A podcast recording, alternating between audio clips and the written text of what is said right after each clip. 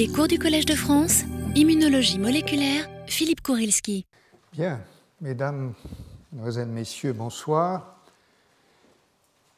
Lors de la dernière euh, séance, nous avons vu le début des applications à l'homme de ces technologies euh, que j'estime motrices de l'immunologie.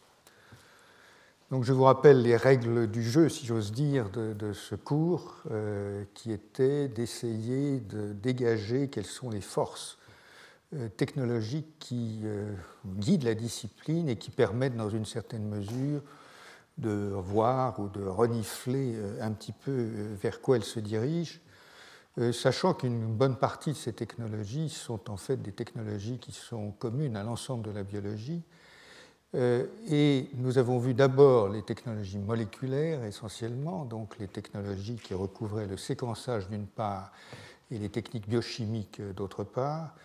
Ensuite, nous avons vu euh, ce qui se passe dans le domaine de l'imagerie, qui progresse de façon extraordinaire tout également.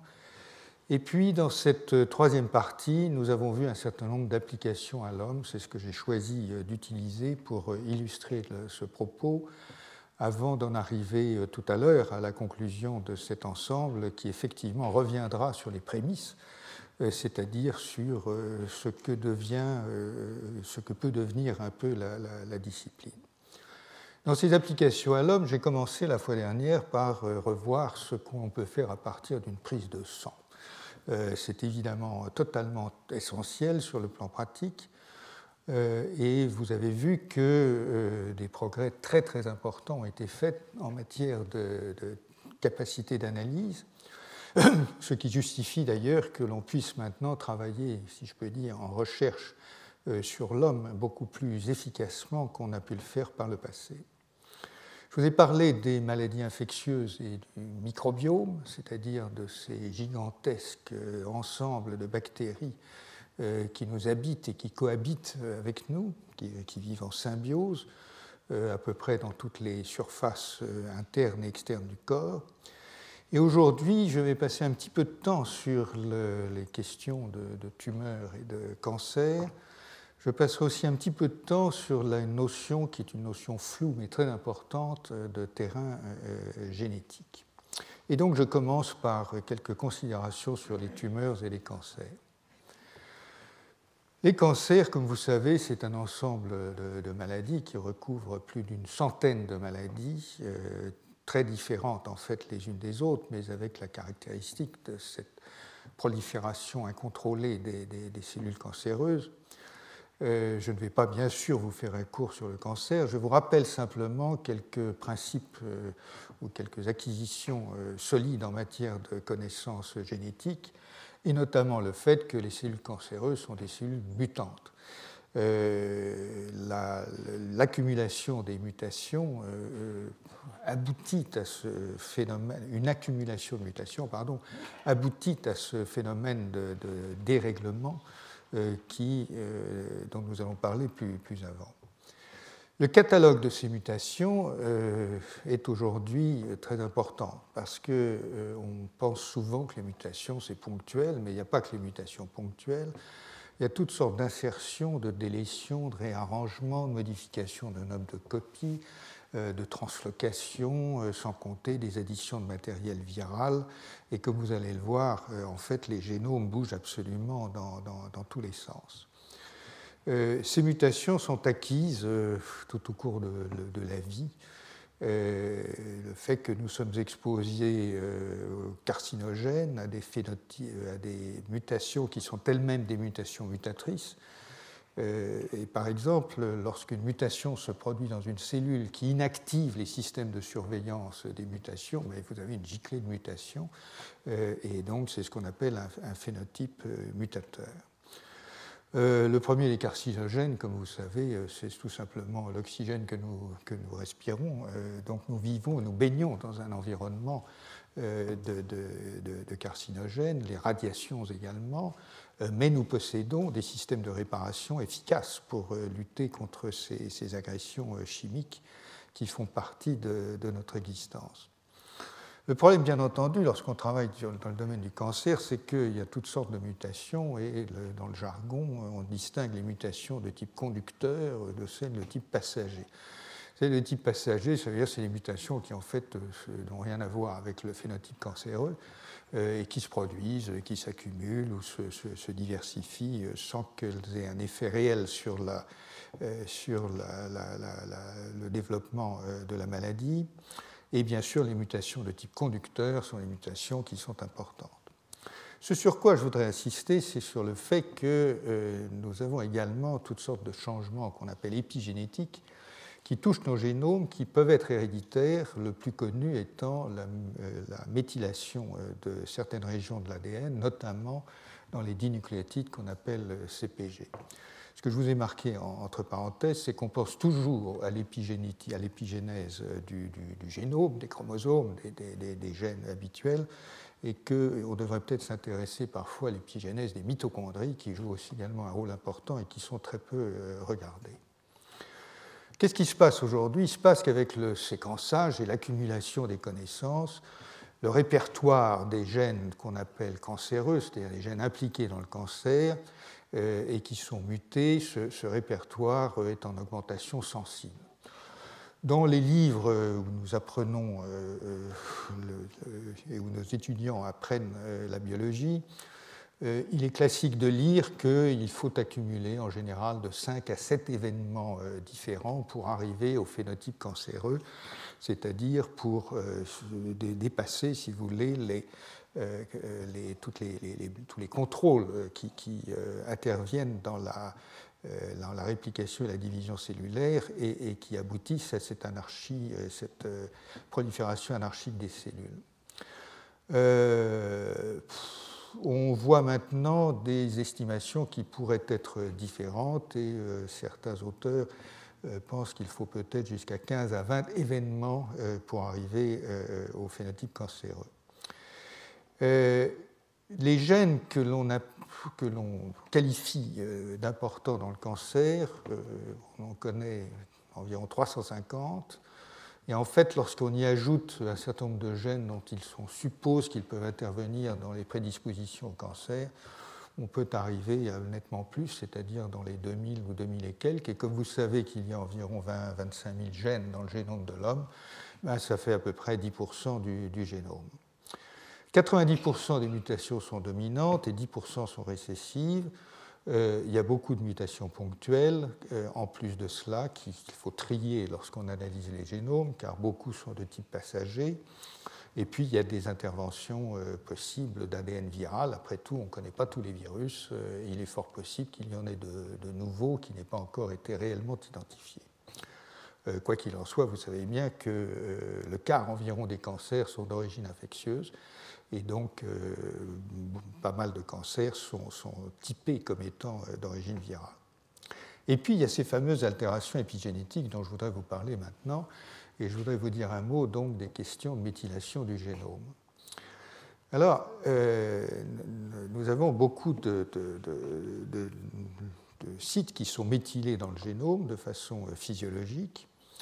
Euh, et cette méthylation est un phénomène que l'on dit épigénétique, qui est lié euh, à la diète, euh, à l'environnement, et que l'on peut objectiver très simplement par le fait que si vous regardez des jumeaux vrais, au point de vue génétique, ils sont à peu près aussi semblables que vous pouvez l'imaginer, mais au niveau de la, méthylation, ils ont des méthylations qui sont différentes. Donc c'est effectivement c'est bien un phénomène de type épigénétique et lié à l'environnement et à l'histoire de l'individu.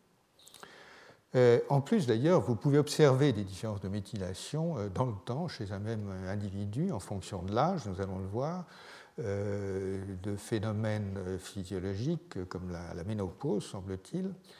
Et on peut étudier ces méthylations de l'ADN dans les cellules du sang et dans les tissus cancéreux euh, bien entendu. Et je vais commencer euh, par une étude surprenante, ou à mes yeux surprenante, parce qu'elle détecte euh, de la méthylation dans l'ADN des cellules sanguines. Donc je suis un petit peu orthogonal par rapport au plan que j'ai choisi. Nous nous retrouvons dans l'analyse du sang, mais pour une raison tout à fait spécifique, c'est que c'est lié à cette méthylation et donc au, problème d'épigénétique que je n'ai pas traité jusqu'à présent. Donc cette méthylation, on peut l'analyser dans le sang et on peut l'analyser dans les cellules cancéreuses. Et ce qui est surprenant, c'est que dans au moins certains cas, c'est une donnée très récente, dans au moins certains cas de cancer, on trouve trace euh, de l'état cancéreux dans la, méthylation des cellules du sang. J'y arrive dans un instant. Donc c'est cet article que je vous cite qui date de quelques mois euh, et qui analyse le profil de méthylation euh, dans le cas de cancer de l'ovaire. Alors, je décris très rapidement les technologies qui permettent d'analyser la, la méthylation. Euh, en gros, ce que vous faites, il y a plusieurs techniques pour faire ça. Euh, l'une, c'est de prendre un anticorps euh, qui reconnaît les cytosines méthylées. Donc, vous avez des anticorps qui sont capables de faire ça. Donc, vous pouvez pêcher les, des bouts d'ADN qui portent ça. Mais l'autre technique qui est la plus utilisée consiste à effectuer une, modification chimique de l'ADN en traitant ce dernier par le bisulfite. Ce que fait le bisulfite, c'est qu'il convertit les cytosines en uracile, et donc ensuite vous répliquez par euh, amplification PCR, euh, ces, uraciles deviennent des, des, thymidines, donc votre C est converti en T.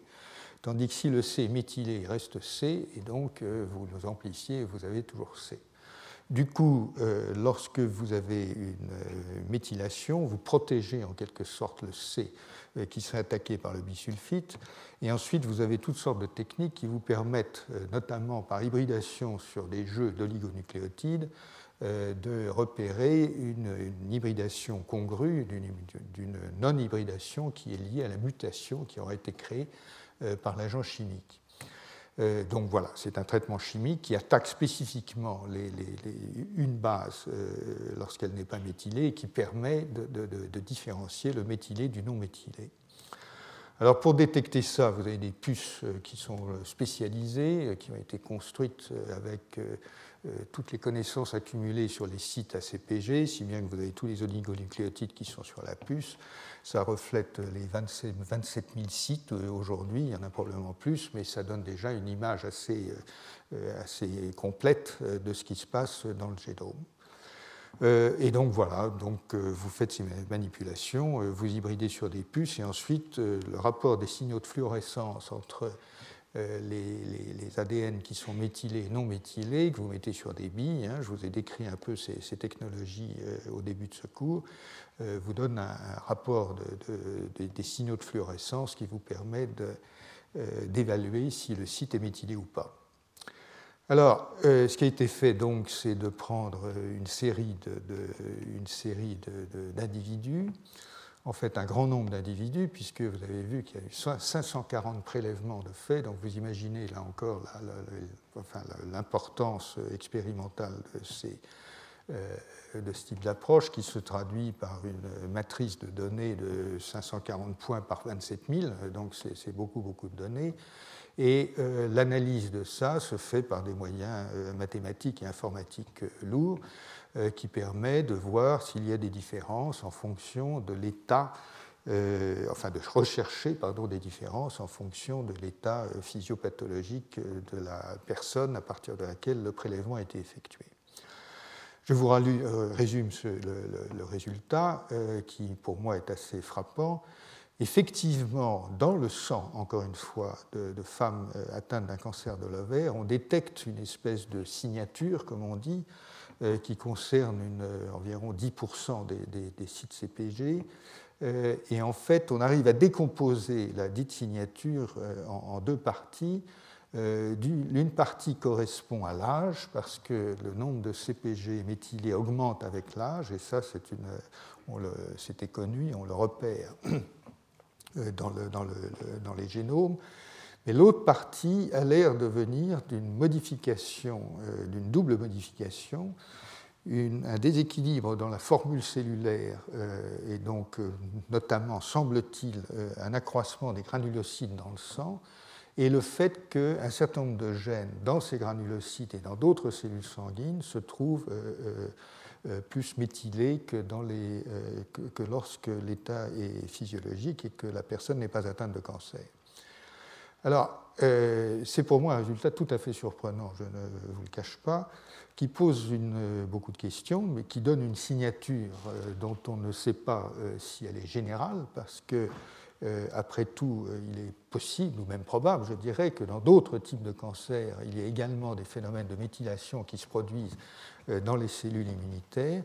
Et puis, ça pose l'autre question de comprendre pourquoi et comment, dans les cellules immunitaires, la réponse finalement à l'état cancéreux ou induit des modifications de méthylation, d'autant que certaines de ces méthylations ont lieu dans des gènes qui sont les cibles d'une protéine qui s'appelle REST, qui se trouve être euh, importante dans les cellules souches. Donc il y a là un domaine euh, de recherche qui, à mon avis, s'ouvre et qui est fort intéressant. Maintenant, ça c'est le sang. Et encore une fois, pour moi, c'est une surprise. Et la plupart des, données qui sont euh, obtenues aujourd'hui le sont dans les tissus cancéreux eux-mêmes. Et donc la question est bien, est-ce que dans les cellules cancéreuses, et non pas dans les cellules du sang, est-ce que dans les cellules cancéreuses de tissus cancéreux, disons de tumeurs solides pour être plus précis, euh, on peut détecter, on détecte des, différences de méthylation euh, Et la réponse est évidemment oui. Alors, l'importance de cela, c'est que euh, ces méthylations se conduisent généralement à l'inactivation de l'expression des gènes. Et donc, vous avez des gènes qui sont euh, qualifiés de gènes suppresseurs de tumeurs. donc, ils contrôlent euh, la division cellulaire, si vous voulez, ou ils contribuent à contrôler la division cellulaire. Et bien entendu, l'inactivation de ces gènes par un mécanisme qui n'est pas un mécanisme de mutation, qui existe par ailleurs, mais un mécanisme épigénétique de méthylation, euh, aboutit au même résultat, c'est que le gène est fonctionnellement inactif. Et donc, évidemment, si vous accumulez des événements de ce genre, sur le plan phénotypique, vous arrivez à dérégler euh, votre cellule et donc ces études sont particulièrement importantes. Alors, je vous en cite un certain nombre euh, de ces études qui ont été acquises par euh, différentes approches. Et puisque ce cours est délibérément orienté vers la technique, j'ai classé ces approches par les techniques et donc, vous allez trouver du transcriptome, du protéome, euh, un certain nombre de combinaisons euh, que je vais vous décrire très rapidement. Euh, dans cet article sur les DNA méthyltransférases de, de, gliome, qui, comme vous savez, est une, pathologie cancéreuse cérébrale très, très, très maligne et extrêmement ravage, difficile, ces auteurs ont analyser le, problème suivant en quoi l'expression des DNA méthyltransférases, qui sont les enzymes qui méthylent le DNA, qui provoquent ces événements euh, épigénétiques, euh, en quoi euh, ces DNA méthyltransférases pourraient-elles être contrôlées, notamment par des ARN interférents? Ces ARN interférents, comme vous le savez, sont un moyen d'inactiver fonctionnellement des gènes de façon artificielle. On peut ajouter ces ARN de l'extérieur. Et là, dans une lignée en culture, euh, ils ajoutent des ARN interférents spécifiques de ces DNA méthyltransférases. Et euh, cela induit la réactivation d'un certain nombre de gènes qui étaient réduits au silence par euh, la méthylation. C'est dans des lignées en culture. Et donc, euh, l'approche, qui est une approche de recherche, cette fois, est une approche qui consiste à regarder les corrélations entre ces événements, la réactivation des gènes, la méthylation et la déméthylation que l'on attend euh, dans ce type d'approche. Donc là encore, euh, c'est des technologies puissantes qui sont utilisées. Cette fois, c'est l'anticorps anti méthylcytosine qui est, euh, qui est utilisée pour euh, repérer les sites de méthylation. Donc c'est la deuxième approche technique que j'ai évoquée. et l'idée est d'analyser à la fois la transcription qui repère évidemment les gènes qui sont exprimés ou non exprimés, et d'analyser les, promoteurs des 25 000 gènes de, de, de l'homme. Donc c'est cette approche mixte qui est utilisée et qui démontre qu'effectivement, lorsqu'on bloque euh, par euh, ARN interférence les, deux gènes, enfin deux des DNA méthyltransférases, on observe la restauration de l'expression d'un certain nombre de gènes. Il y a toutes sortes de, de, finesses euh, qui évidemment suivent cette analyse, dans l'analyse des gènes qui sont exprimés, etc. Ensuite, un contrôle qui est très important, qui est d'aller dans la tumeur elle-même parce qu'on sait très bien qu'une lignée tumorale, ça n'est pas l'équivalent strict de la tumeur. Et cette étude, toujours chez ces auteurs, a conduit à identifier une cinquantaine de gènes qui sont maintenant des candidats pour trouver de nouveaux médicaments contre le, gliome. Euh, vous me direz, mais pourquoi est-ce qu'on ne cible pas au plan pharmacologique les DNA méthyltransférases? Et la réponse, c'est qu'on le fait, et le problème, c'est que c'est terriblement toxique et pas utilisable. Et donc, euh, il faut passer une étape pour essayer d'arriver à contrôler les choses. Voilà un autre travail qui est fait dans le cas euh, des tumeurs primaires de la, de la prostate, avec des purifications de cellules qui sont stratifiées au stade G3 ou G4 les transcriptomes, etc. Je vous donne juste le résultat. L'analyse par composants principaux euh, qui réduit la complexité du problème et permet de dégager euh, des différences euh, et des ressemblances, bien sûr, entre des échantillons caractérisés une fois de plus par 50 000 points, donc il faut des techniques particulières pour caractériser cela. Ces techniques donc montrent qu'il y a effectivement des différences entre le stade G3, le stade G4 et les témoins, qui sont les cellules qui entourent la tumeur.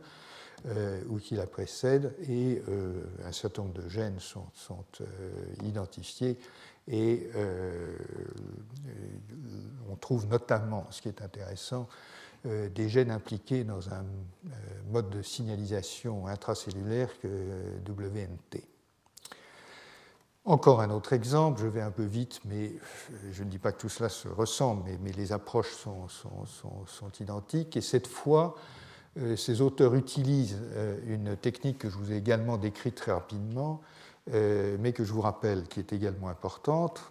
Là encore, c'est un ganglion qui est prélevé dans le cas de métastases de cancer du sein. Alors, après congélation, le ganglion est, coupé de façon sérielle et par capture, par, microdissection pardon, et capture au laser, euh, on arrive à isoler euh, des petits des îlots euh, qui comportent environ 50 000 cellules et qui sont homogènes. Il est très important que vous compreniez que très souvent les, tissus, enfin un ganglion est très très hétérogène.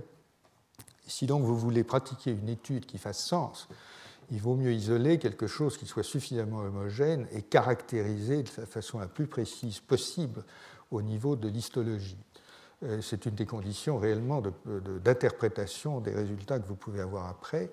Et donc, il est important de, pouvoir, euh, dans cette euh, expérience, par microdissection, microdissection au laser, d'isoler des échantillons homogènes. Et ensuite, ben, les technologies sont là pour les caractériser. Les technologies, en l'occurrence, c'est de la protéomique pure et dure avec euh, euh, spectrographie de masse euh, qui identifie plus de 500 protéines et qui identifie une série de protéines qui sont spécifiques de la tumeur.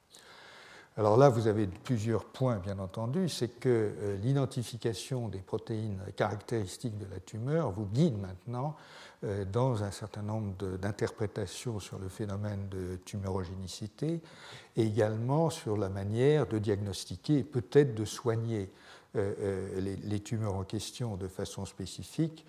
Et donc l'identification des, protéines ainsi révélées est un élément important pour la, recherche. L'autre élément important dans ce type d'expérience, j'y ai déjà insisté, c'est euh, le fait d'avoir des échantillons suffisamment homogènes pour se piloter, si vous voulez, dans l'hétérogénéité euh, des tumeurs solides. Encore une étude sur le cancer de l'ovaire qui maintenant euh, s'intéresse au problème de résistance à la chimiothérapie et euh, l'approche expérimentale consiste à faire des prélèvements, enfin à obtenir des prélèvements euh, chirurgicaux avant la, qui ont été obtenus pardon, avant la chimiothérapie, qui ont été conservés euh, dans des tumorothèques. Et ensuite, évidemment, selon l'évolution du traitement, on classe les tissus en chimiosensibles ou chimiorésistants à partir de quoi on peut appliquer des techniques différentielles pour essayer de comprendre ce qui fait la différence entre euh, le, chimio-sensible et le chimio-résistant. Alors, euh, ça encore, c'est de la technologie lourde, si vous voulez, c'est de la protéomique avec marquage par le carbone 12 et le carbone 13, et l'analyse donc par spectro de masse comparative dans le même échantillon, avec effectivement l'identification d'un certain nombre de protéines qui sont spécifiques de l'état résistant ou qui ont l'air spécifiques de l'état de résistance. Et euh, il est intéressant que l'on trouve dans ces, les protéines, les 30 et quelques protéines euh, euh, qui différencient les deux états, de trouver des protéines qui appartiennent à la matrice, qui sont surexprimées chez les résistants, qui appartiennent à la matrice extracellulaire mais également des protéines assez inattendues, des chaperones, des protéines de liaison à l'ADN, des caténines. Et donc, euh, vous ouvrez là encore, euh, bien entendu, un champ de, recherche considérable, puisque la simple liste des 34 protéines identifiées euh, ouvre des années de travail pour comprendre pourquoi et comment elles sont impliquées dans, dans le phénomène de résistance à la chimiothérapie dans ce type particulier de cancer. Alors, euh, il y a des approches qui sont plus, euh, un peu plus complexes que cela euh, et, qui ont, à mon avis, beaucoup de valeur dans la mesure où elles tentent, et elles réussissent d'ailleurs, à combiner des technologies plus classiques avec ces technologies lourdes et très très puissantes qui donnent beaucoup d'informations moléculaires finalement et qui également nous, rapprochent finalement de l'immunologie. Euh, par exemple, ce, groupe qui travaille sur le mélanome métastatique euh, a prélevé donc des métastases de mélanome chez un certain nombre de, patients. Alors là encore, il y a une typologie euh, des grades 3, 4, 5, etc. Donc un certain nombre de ces, de ces métastases ont été isolées et classées. Euh, et le point, c'est que là encore, vous avez du suivi clinique et la question est de savoir s'il euh, y a des gènes qui sont exprimés dans les métastases et qui corrèlent ou non avec une survie plus ou moins longue. Alors, euh, c'est là encore du transcriptome à, à haut débit.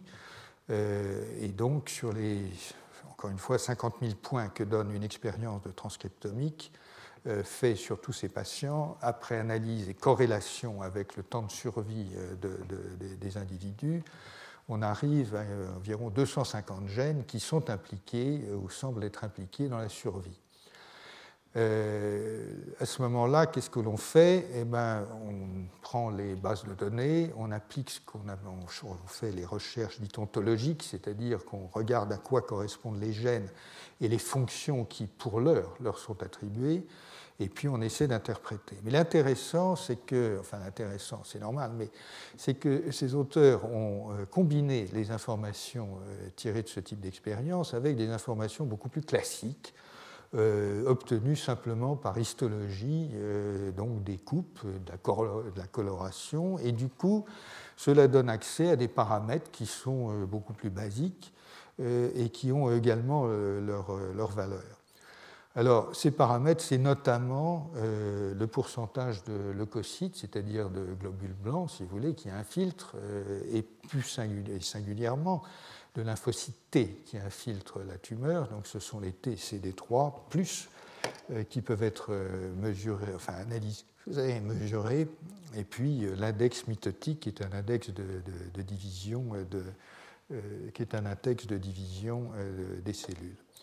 Et effectivement, la combinaison euh, des données apporte maintenant euh, une valeur supplémentaire aux signatures euh, transcriptomiques que l'on peut faire en termes que l'on peut dégager pour obtenir des taux de prédiction encore plus précis que ce que l'on avait. Et donc effectivement, dans cette expérience sont décrites une série de gènes qui viennent d'un peu partout. Vous avez un zoo de gènes euh, qui interviennent, dans la, qui interviennent de façon positive euh, et donc négative pour d'autres dans la, dans la survie de l'individu, euh, dont certains sont tout à fait classiques ou plus exactement attendus puisqu'ils touchent aux fonctions immunitaires, mais d'autres sont également classiques qui touchent aux proliférations cellulaires, mais il y en a toute une série d'autres qui sont totalement inattendus et on ne sait absolument pas pourquoi et comment cela se produit.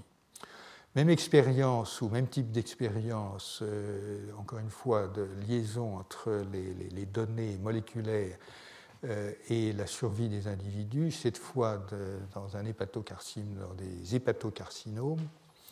C'est une expérience faite par notre collègue Abastado à Singapour d'ailleurs, et là, on trouve il trouve plus exactement que euh, la survie est, associée positivement avec l'expression d'un certain nombre de, groupes de gènes, euh, notamment de gènes de l'immunité innée cette fois, et la présence dans la tumeur de cellules NK, de cellules T, euh, etc. Et finalement, je vais vous donner un dernier exemple qui est un travail cette fois effectué euh, ici en France euh, par euh, Hervé Friedman et son groupe, et qui s'intéresse là encore au micro-environnement et pas seulement aux données moléculaires.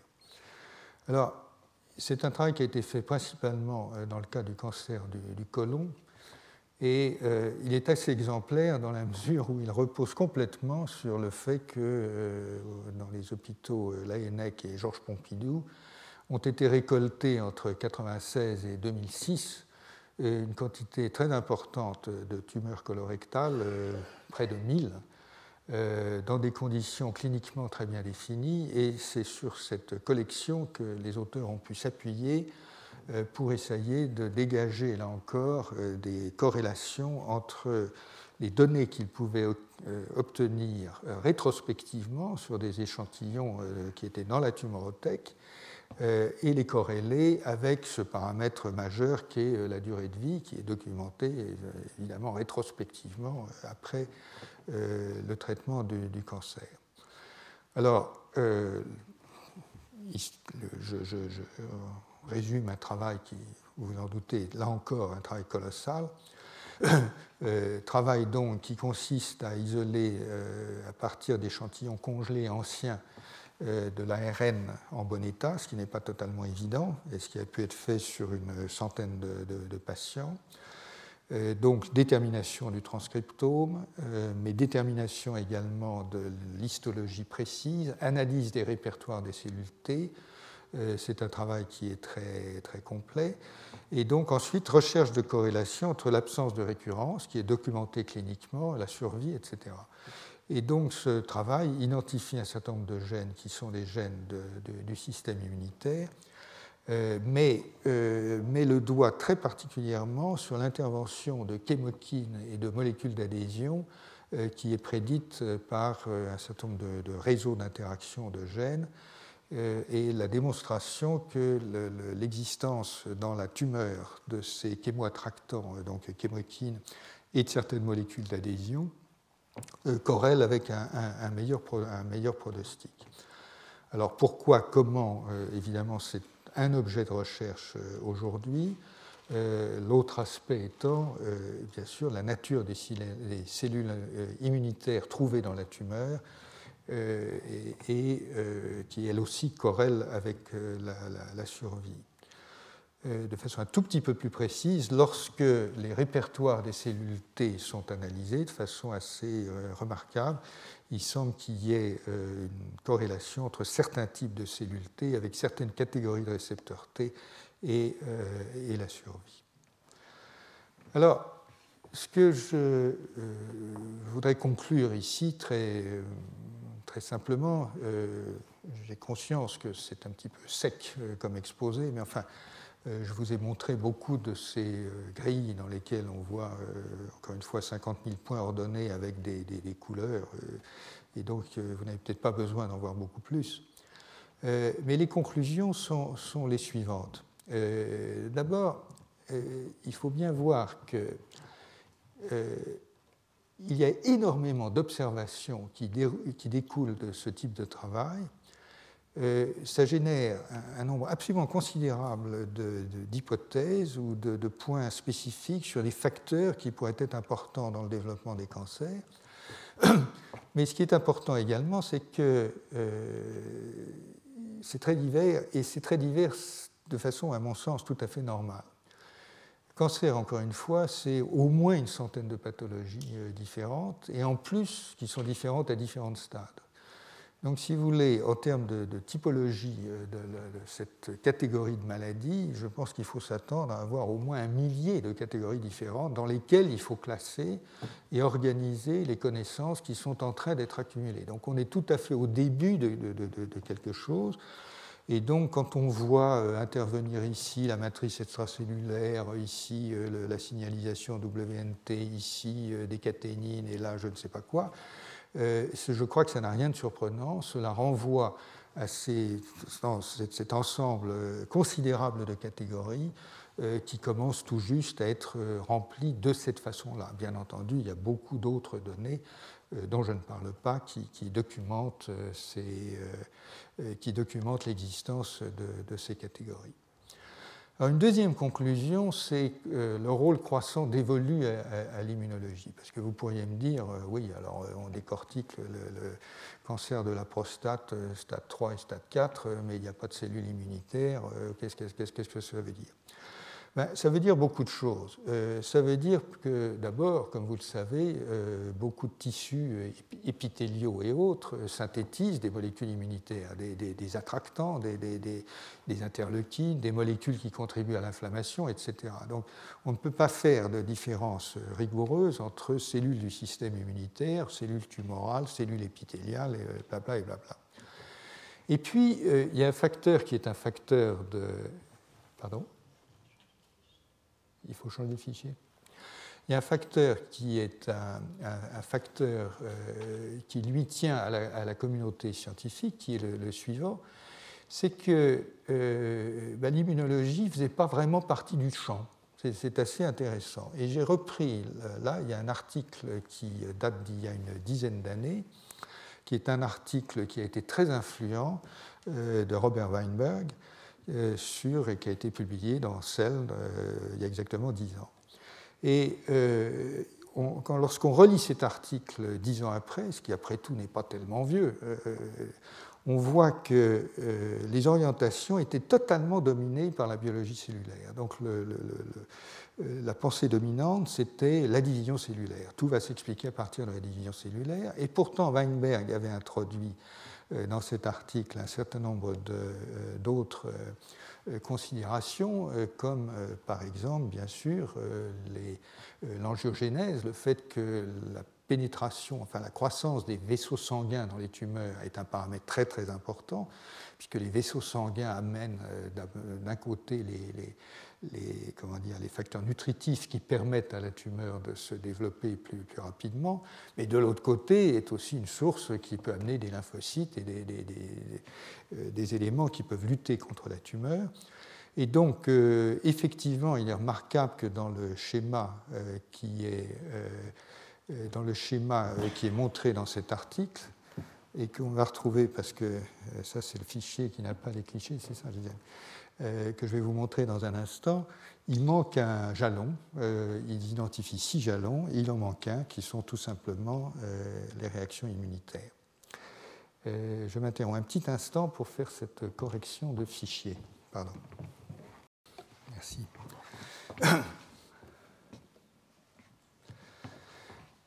Donc voilà un cliché, enfin une, figure de cet article de, de Hanahan et Weinberg de 2000. Euh, qui identifie superbement euh, les, réseaux internes de la cellule qui interviennent dans la régulation et donc dans la dérégulation de la croissance cellulaire. Et voici le schéma qui a, fait, euh, qui a été important, encore une fois, dans, la communauté, qui identifie les, six facteurs importants et comme vous noterez, il montre bien que la tumeur est hétérogène et qu'il y a de l'angiogénèse, et il n'y a pas un mot sur le système immunitaire. Et c'est ça qui est effectivement en train d'être réintroduit massivement dans la cancérologie, euh, et les progrès de, l'immunothérapie, euh, qui ne sont pas le sujet de ce cours, deviennent aujourd'hui tout à fait intéressants. Alors, je vous dis un mot également des maladies auto-immunes. Euh, en vous parlant rapidement euh, des auto-anticorps naturels. Je vous en ai déjà dit un mot la dernière fois en vous expliquant qu'on fait aujourd'hui des puces euh, qui sont couvertes, enfin couvertes, qui sont construites avec des antigènes du soi, des protéines du soi, ceci afin d'identifier le spectre des anticorps qui reconnaissent le soi, sachant que c'est une des caractéristiques de certaines maladies auto-immunes de retrouver un taux excessif d'anticorps anti-ADN, par exemple. Euh, et, donc, c'est une manière d'essayer d'appréhender ce qui, dans le répertoire des anticorps, euh, pourrait être une signature de la maladie auto-immune. Alors, je vous rapporte une expérience récente d'un groupe israélien qui travaille depuis longtemps sur cette question et qui a travaillé sur le lupus, avec des résultats que je vous indique rapidement. Donc une quinzaine de patients avec une néphrite en rémission, 14 avec une néphrite active, 11, qui, sans atteinte rénale, et euh, des puces donc, qui portent 700 antigènes euh, différents qui ont été faites ad hoc, qui comportent principalement des antigènes du soi, quelques antigènes contrôle, des antigènes, etc. etc. Bon. Et euh, le résultat des études, donc la technique, hein, c'est de prendre le sérum de ces patients, de l'absorber sur les puces, de laver et puis de voir ce qui reste, et puis de mesurer les intensités, etc. Donc les, données viennent de là. Et euh, ils arrivent à identifier une signature de façon très, frappante. Euh, et vous voyez ici qu'avec euh, un certain nombre de. en fait, 2 fois 4 anticorps, enfin 2 fois 4 antigènes, pardon, euh, ils ont une signature qui est prédictive à euh, presque 100% lorsqu'ils utilisent euh, non pas 2 fois 4 mais 7 antigènes. Ici, vous voyez qu'ils ont une sensibilité de 100%, une précision de prédiction de 94%. Donc, d'après ce travail, il ne fait guère de doute que l'on puisse trouver dans le sérum des patients des spectres, euh, des, profils donc d'auto-anticorps euh, qui corrèlent aux états, aux états pathologiques. Et je vous cite rapidement un deuxième travail fait cette fois aux États-Unis, mais par un groupe animé par Christophe Benoît, qui est un de nos collègues français qui est aux États-Unis, euh, et qui a choisi cette fois euh, d'aller faire des prélèvements euh, dans les cas d'arthrite rhumatoïde, donc c'est des prélèvements de synovie, et d'analyser ce qu'on appelle les complexes immuns. Alors, dans une maladie auto-immune, ce qui se passe, c'est que vous avez des, réactions du système immunitaire contre le soi qui conduit à dégrader certains des organes. Donc, euh, et cela est souvent lié hein, à une inflammation euh, particulière. Et euh, ce qu'ils ont fait a donc été d'aller pêcher dans, la synovie, donc de, patients atteints d'arthrite rhumatoïde, ils ont été pêchés les, complexes immuns, c'est-à-dire les antigènes complexés aux anticorps. L'idée était de se dire, mais quels sont les antigènes qui, provoquent peut-être ou qui sont associés en tout cas à la maladie alors le travail n'était pas tout à fait facile parce qu'il euh, n'y a pas de contrôle. Éthiquement, on ne voit pas très bien comment on irait ponctionner les, les, genoux, par exemple, de, gens en bonne santé. Donc, ils ont pris comme contrôle euh, euh, des cas d'ostéoarthrite qui ne sont pas répertoriés classiquement comme étant de type maladie auto-immune. Et ils se sont lancés donc dans l'analyse des protéines qui sont liées, à, qui sont liées aux anticorps. Comment ils font ça? Mêmes éléments, mêmes objectifs. Euh, ils purifient les complexes immuns, ce qui n'est pas très, trop difficile à faire. Ils extraient les protéines des, complexes immuns. Et ensuite, euh, c'est de la protéomique, euh, spectrographie de masse, etc., etc., qui finalement se, se, conclut par l'analyse d'un demi-millier de, protéines. Et voilà l'un de ces résultats que je vous montre. Donc ça, c'est les résultats euh, de l'analyse de 500 protéines et de leur expression euh, dans les, les contrôles et les, malades. Et il y a le début de l'embryon d'une signature euh, qui se traduit notamment par le fait qu'il détecte plus d'histones et d'anticorps anti-histones, d'anticorps anti-ADN, dans la, dans la maladie arthritique c'est le tout début, je crois, c'est le tout début encore une fois d'une autre aventure, d'une autre manière d'aller rechercher les, sources et les caractéristiques des pathologies. Je ne veux pas conclure ce, chapitre sans dire un mot rapide de, l'état des thérapies, très, très, vraiment très très rapidement, mais au moins pour vous donner deux ou trois références euh, utiles. Vous dire que les anticorps thérapeutiques euh, sont euh, extraordinairement importants aujourd'hui dans le domaine du cancer, de l'auto-immunité, des transplantations d'organes, des maladies cardiovasculaires, des maladies infectieuses et même des maladies ophtalmologiques. Il y en a 25 sur le marché, il y en a 240 en développement clinique. C'est absolument considérable. Euh, les anticorps sont aujourd'hui, les anticorps monoclonaux hein, sont aujourd'hui la moitié, paraît-il, euh, des produits de biotechnologie issus des biotechnologies. Donc c'est un domaine qui est thérapeutique en pleine évolution. Euh, ceci pour vous rappeler simplement ce que je vous ai dit dans les séances précédentes, c'est qu'il y a une véritable ingénierie de ces anticorps maintenant.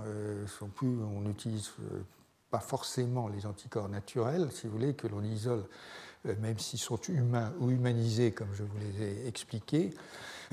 Mais maintenant, on joue avec les domaines euh, pour obtenir des combinaisons plus ou moins efficaces, euh, qui passent plus, sont plus ou moins stables, qui passent ou non les, barrières des tissus, etc., etc. Donc, il y a toute une ingénierie, une véritable biochimie, évidemment, de ces anticorps. Comme je vous ai parlé les fois précédentes de ces autre classe de molécules beaucoup moins connues mais très surprenantes dans ses propriétés que sont les aptamères. Euh, je vous en dis encore un mot parce qu'il euh, y a pas mal de travail qui est en train de se faire pour essayer d'explorer les capacités de ces aptamères, non pas seulement euh, en tant qu'agent de diagnostic, hein, puisque ce sont des molécules d'acide nucléique dotées, enfin sélectionnées pour avoir des propriétés de reconnaissance spécifiques, et donc finalement, euh, ils ont des, entre guillemets hein, des propriétés de reconnaissance d'anticorps avec une chimie totalement différente. Parce que les anticorps, c'est bien entendu les acides aminés, euh, les, protéines, les acides aminés, et, les aptamères, ce sont les acides nucléiques et l'enchaînement des, nucléotides qui finit par donner une forme spécifique et qui colle, euh, qui colle bien. Alors, la question là, c'est que euh, est-ce que ces aptamères euh, vont pouvoir être efficaces en clinique? Euh, Pourquoi pas?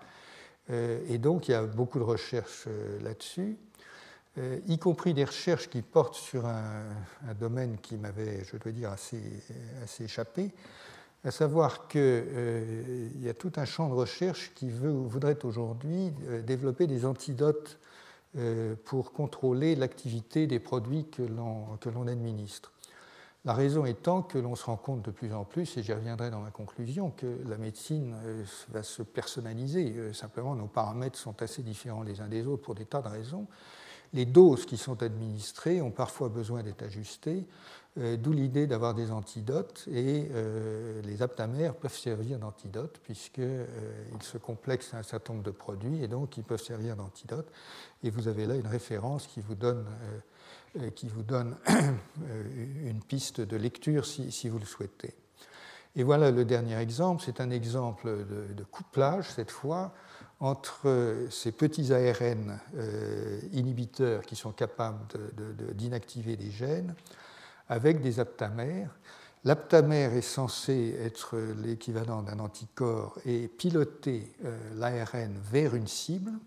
Et donc, dans l'exemple que je vous cite, c'est un modèle cette fois, donc on est très loin d'être chez l'homme, euh, mais ce sont des tumeurs de, la, prostate transplantées chez une souris, et ces tumeurs ont à la surface un antigène euh, PSMA, pardon, et donc un aptamère PSMA est couplé à une, euh, un petit ARN, voilà à peu près à quoi ça ressemble.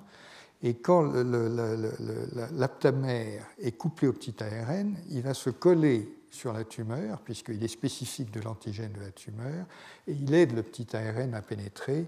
Et dans ce papier, ils décrivent, euh, pour la première fois, je crois, un système qui réduit, dans ce modèle, euh, qui réduit euh, la croissance tumorale grâce au petit ARN piloté en quelque sorte par, euh, par l'aptamère en question. Ceci pour vous dire qu'il y a beaucoup de pistes de développement au niveau de ces petits ARN. Et puis, je vous donne ici, sans commenter, quelques références récentes sur l'immunothérapie cellulaire dont je vous ai dit qu'elle elle progresse maintenant de façon significative, mais ce n'est pas l'objet de ce cours. Donc, je vous ai indiqué quelques, quelques applications euh, qui se tentent à se développer euh, dans le domaine des cancers et des maladies auto-immunes. Et maintenant, je voudrais aborder la question du terrain génétique. Alors le terrain génétique, c'est euh, quelque chose de bizarre. Les médecins parlent beaucoup du terrain, euh, et euh, c'est une notion intuitive. Il y a des gens qui ont un terrain plus favorable que d'autres à la, je sais pas quoi, telle vaccination ou, ou, de façon négative, ils sont plus susceptibles que d'autres à attraper la grippe ou je sais pas quoi. Bon. Et la question est de savoir si ce terrain, qui est une notion encore une fois assez mal définie mais très importante évidemment en, en médecine, si ce terrain a une composante génétique. Et bien entendu, il a une composante génétique, puisque nous savons maintenant que nous avons énormément de différences dans le génome et que certaines interviennent, et c'est ce que je vais vous montrer euh, dans un instant. Et je vais prendre un détour pour ça, euh, qui peut vous surprendre, mais je pense que c'est important pour, penser l'avenir des choses. Euh, je voudrais vous parler, pour commencer, des réseaux d'interaction génétique. Donc on va faire dans quelques minutes de la génétique un peu lourde, euh, et, je, vais, vous expliquer, vous expliquer pourquoi. En fait, le travail que je cite ici a été fait dans la levure, donc on est bien loin des applications chez l'homme, euh, mais dans la levure, voilà ce qu'on peut faire. on peut définir des interactions génétiques parce que si vous prenez une mutation dans un gène et une mutation dans un autre gène, vous combinez les deux mutations et vous regardez si l'alvure dans laquelle ces deux mutations euh, sont combinées a un comportement, c'est un phénotype, pardon, qui dévie de ce que vous attendez.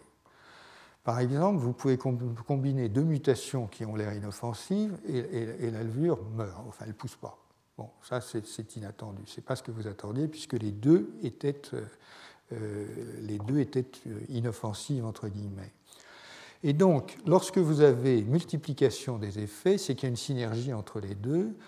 Euh, et en fait, quand vous interprétez très simplement les choses, euh, lorsque vous avez une interaction négative, ça veut dire que vous avez des gènes qui interviennent dans des voies parallèles en matière de, de, voies parallèles essentielles. Euh, rappelez-vous que beaucoup de, circuits importants dans les organismes vivants sont redondants. Et donc, bien sûr, euh, lorsque vous inactivez euh, l'une des voies, l'autre fonctionne toujours. Mais si vous inactivez les deux, ça ne fonctionne plus. Donc, c'est en gros ce que je suis en train de dire. Et là, vous avez une interaction génétique entre les deux. Ce sont deux voies parallèles. Et puis, l'interaction positive, euh, ça renvoie au fait que vous pouvez, de temps en temps, cela vous guide plutôt vers la euh, cela vous indique l'existence souvent de complexes moléculaires, de telle sorte que quand vous inactivez euh, l'une des euh, molécules, en fait, parfois vous dérégulez le, le, complexe et vous obtenez un effet positif. Bref, voilà le principe des réseaux d'interaction génétique. Alors, ce que je voulais vous montrer, c'est que ça a pris une ampleur intéressante du fait que les levuristes euh, constituent une communauté organisée depuis une euh, quinzaine d'années ou une vingtaine d'années. Ils ont été parmi les premiers à s'organiser. Euh, vous savez que je tiens beaucoup à cette notion des, réseaux sociaux en sciences. Ils ont, été beaucoup ils ont été parmi les premiers à s'organiser pour faire la séquence de l'alvure. et puis ben ensuite, ils se sont mis d'accord pour faire des collections de mutants et ils ont muté tous les gènes. La séquence avait donné les gènes de l'alvure, tous les gènes de l'alvure. Ils se sont mis d'accord entre eux pour muter tous les gènes. Il y a 6000 gènes, ils ont muté tous les gènes. Donc il y a des collections il y a euh, disponibles dans, certaines conditions avec 6000 mutants de la levure, donc une levure mutante, etc. Bien entendu, quand vous avez un gène qui est essentiel, euh, vous ne pouvez pas avoir le mutant et la, bestiole euh, crève, donc il n'y a pas moyen, donc vous la conservez euh, sous forme de ce qu'on appelle des diploïdes hétérozygotes. Euh, donc euh, il y a des moyens de, faire ça. Voilà. Et donc, vous avez ces collections qui maintenant peuvent être exploitées. Et dès 2004, un travail avait été fait en interrogeant 132 gènes essentiels pour leur interaction avec 4800 gènes non essentiels. Et ça, c'est faisable avec des techniques qui automatisent euh, à la fois la fabrication des doubles mutants et surtout leur observation et l'observation de leur phénotype. Alors, euh, il y a maintenant des variantes où on utilise la, protéine fluorescente verte et on utilise le, le trieur de cellules pour etc., etc. Il y a surtout ces techniques que j'ai évoquées aussi avec vous, dans lesquelles on, marque les gènes et donc ensuite les souches avec des codes barres. Et ensuite, on peut euh, repérer sur des puces qui ont les codes barres, euh, on peut faire des expériences où on mélange beaucoup de, cellules en même temps pour augmenter les débits.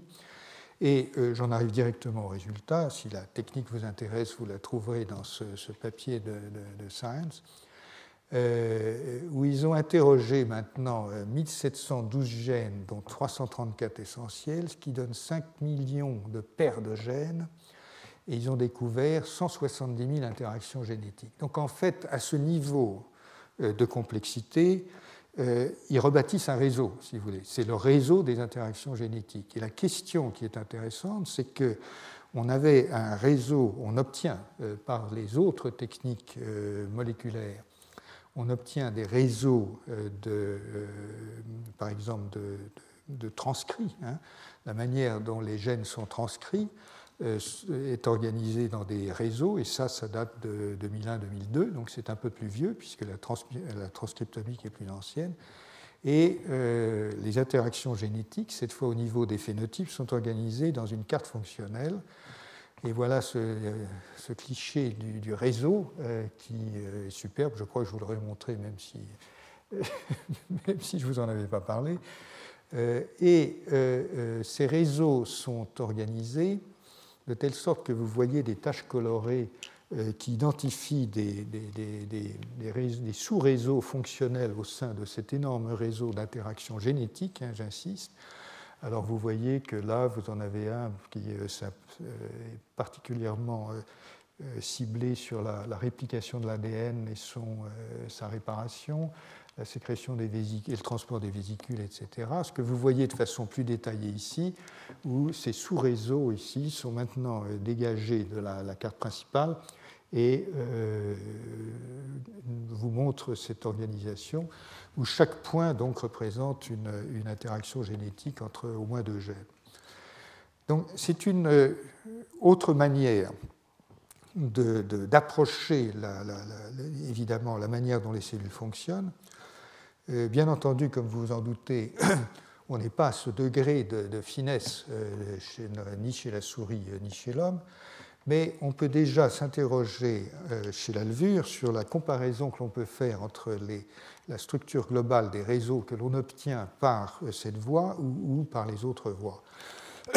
Et la bonne nouvelle, c'est que ben, ça colle plutôt pas, plutôt pas mal et notamment euh, les gènes qui sont fonctionnellement reliés par ontologie. Donc l'ontologie, hein, euh, c'est le système de description, c'est le dictionnaire, si vous voulez, c'est le, dictionnaire des fonctions euh, telles qu'on les connaît à tout instant, puisqu'évidemment ça, ça évolue dans le temps au fur et à mesure que l'on découvre de nouvelles choses. Et donc, euh, en gros, la structure de ces, euh, réseaux euh, colle assez bien avec la structure des réseaux appréhendés autrement, et notamment par l'ontologie. Donc un point qui est intéressant, c'est que maintenant, si vous comparez des espèces, puisqu'il y a des travaux semblables qui sont en cours dans plusieurs espèces, vous trouvez, ce qui n'est pas tellement surprenant, parce qu'on a déjà observé un certain nombre de fois euh, que les réseaux sont assez différents les uns des autres. Et cela nous indique, et je reviendrai là-dessus rapidement à la fin, en conclusion, euh, que l'évolution euh, remodèle ces, réseaux de, façon extrêmement vigoureuse. Donc chez les mammifères, comme je vous l'ai dit, on est loin d'en être là, mais quand même, ça commence à venir parce qu'on dispose maintenant de librairies de petits ARN qui interfèrent avec la fonction. Donc ces ARN sont des, ARN qui se collent, disons, pour dire de façon beaucoup trop simple, enfin pour dire les choses, se collent soit au début du gène, soit sur l'ARN messager, et de cette façon bloquent assez bien l'expression du gène. Donc on dispose aujourd'hui de, euh, librairies euh, de petits ARN qui ciblent des milliers de gènes, enfin en l'occurrence 1000 gènes humains. Et donc ces librairies sont en vente d'ailleurs, euh, on achète ça comme des kits. Et donc vous pouvez prendre une lignée cellulaire ou des cellules, vous balancez, si je peux dire, dessus ces mélanges de petits ARN et vous regardez ce que c'est inactif et ce que ça déclenche comme différence phénotypique. Euh, on commence même à essayer de faire ça in vivo euh, chez la souris euh, pour faire des expériences chez la souris. Donc on est très loin de ces expériences de, construction génétique, mais on n'est pas loin d'y arriver. Et je vous rappelle quelque chose que je vous ai indiqué la dernière fois, c'est qu'on commence alors en immunologie à utiliser ces librairies d'ARN interférents pardon, on commence à les utiliser alors, pour des, euh, avec des visées immunologiques de façon euh, de plus en plus fréquente. Euh, il y a d'ailleurs des ARN interférents qui sont tout à fait spécifiques de certaines fonctions immunitaires, donc c'est un domaine là encore en pleine, en pleine évolution. Et puis on commence à faire du code barre dans les, dans les cellules du système immunitaire euh, donc avec des, marquages complexes euh, pour euh, arriver à terme à faire une espèce de génétique interne du système immunitaire le système immunitaire, comme vous le savez, peut être euh, effectivement vu comme un, comment dire, comme un, système darwinien en soi. Il y, a, toutes sortes de sélections qui se produisent à l'intérieur, et donc si vous arrivez à marquer suffisamment de cellules avec les moyens de les détecter, il est clair qu'on euh, parviendra beaucoup mieux à comprendre certaines des sélections qui, opèrent dans le, dans le système. Donc, voilà, c'était ma partie de, génétique un peu, un peu, abstraite, si vous voulez, mais euh, qui, à mon avis, dégage une voie d'avenir intéressante à, réfléchir. Les voies habituelles sont euh, beaucoup plus classiques et nous vont nous ramener euh, au séquençage dont je vous ai déjà beaucoup parlé. D'abord, euh, il y a toute une lignée de travaux qui portent sur l'analyse des gènes, l'identification d'abord, et l'analyse des gènes de sensibilité et de résistance aux maladies infectieuses. Alors, euh, ce sont des travaux, là j'ai pris quelques références récentes de notre collègue et ami euh, Jean-Claude Casanova, Jean-Laurent, pardon, Casanova, pardonnez-moi, euh, et euh, qui a identifié, comme quelques autres groupes dans le monde, mais c'était l'un de ceux qui a euh, beaucoup contribué à ce domaine, identifié en partant de, de cohortes de patients sensibles, particulièrement sensibles à une maladie, il est parvenu à remonter aux gènes responsables de cette sensibilité. pour la petite histoire, il avait commencé avec les quelques les, fait du petit nombre d'individus euh, qui sont sensibles au BCG. Euh, vous avez un certain nombre d'enfants euh, que l'on vaccine par le BCG et qui développent ce qu'on appelle une BCGite. Alors, le, BCG est un vaccin vivant. il est censé ne pas se développer chez l'individu puisqu'il stimule la réponse immunitaire qui cause la vaccination et qui évite toute maladie mais dans un cas sur, euh, je ne sais pas combien de centaines de milliers, c'est très très rare, donc les cohortes sont de quelques dizaines de personnes en France, euh, il y a une réaction euh, à la BCGite et la découverte de la cause a été très, très, très entendue parce que euh, ce n'est pas que certains individus soient, euh, euh, plus sensibles entre guillemets au vaccin que, d'autres, ou pas comme on le croyait, ou ce n'est pas que le vaccin soit un peu impur et qu'il faille le purifier plus, ce n'est pas du tout ça. La vaccination révèle que certains enfants sont des mutants et ils ont des immunodéficiences cachées qui sont révélées par la vaccination. Donc c'est l'extension de cette lignée de travail qui nous donne ici un certain nombre euh, de, un certain nombre d'observations. Mais avant ça, je reprends un cliché dans un des articles de, Jean-Laurent Casanova et de ses collaborateurs qui nous montre de façon importante, enfin très, très visuelle, ce qu'est le terrain génétique. Parce qu'après tout, voilà donc en haut le pédigré de la famille de Louis Pasteur et en bas le pédigré de la famille de Darwin.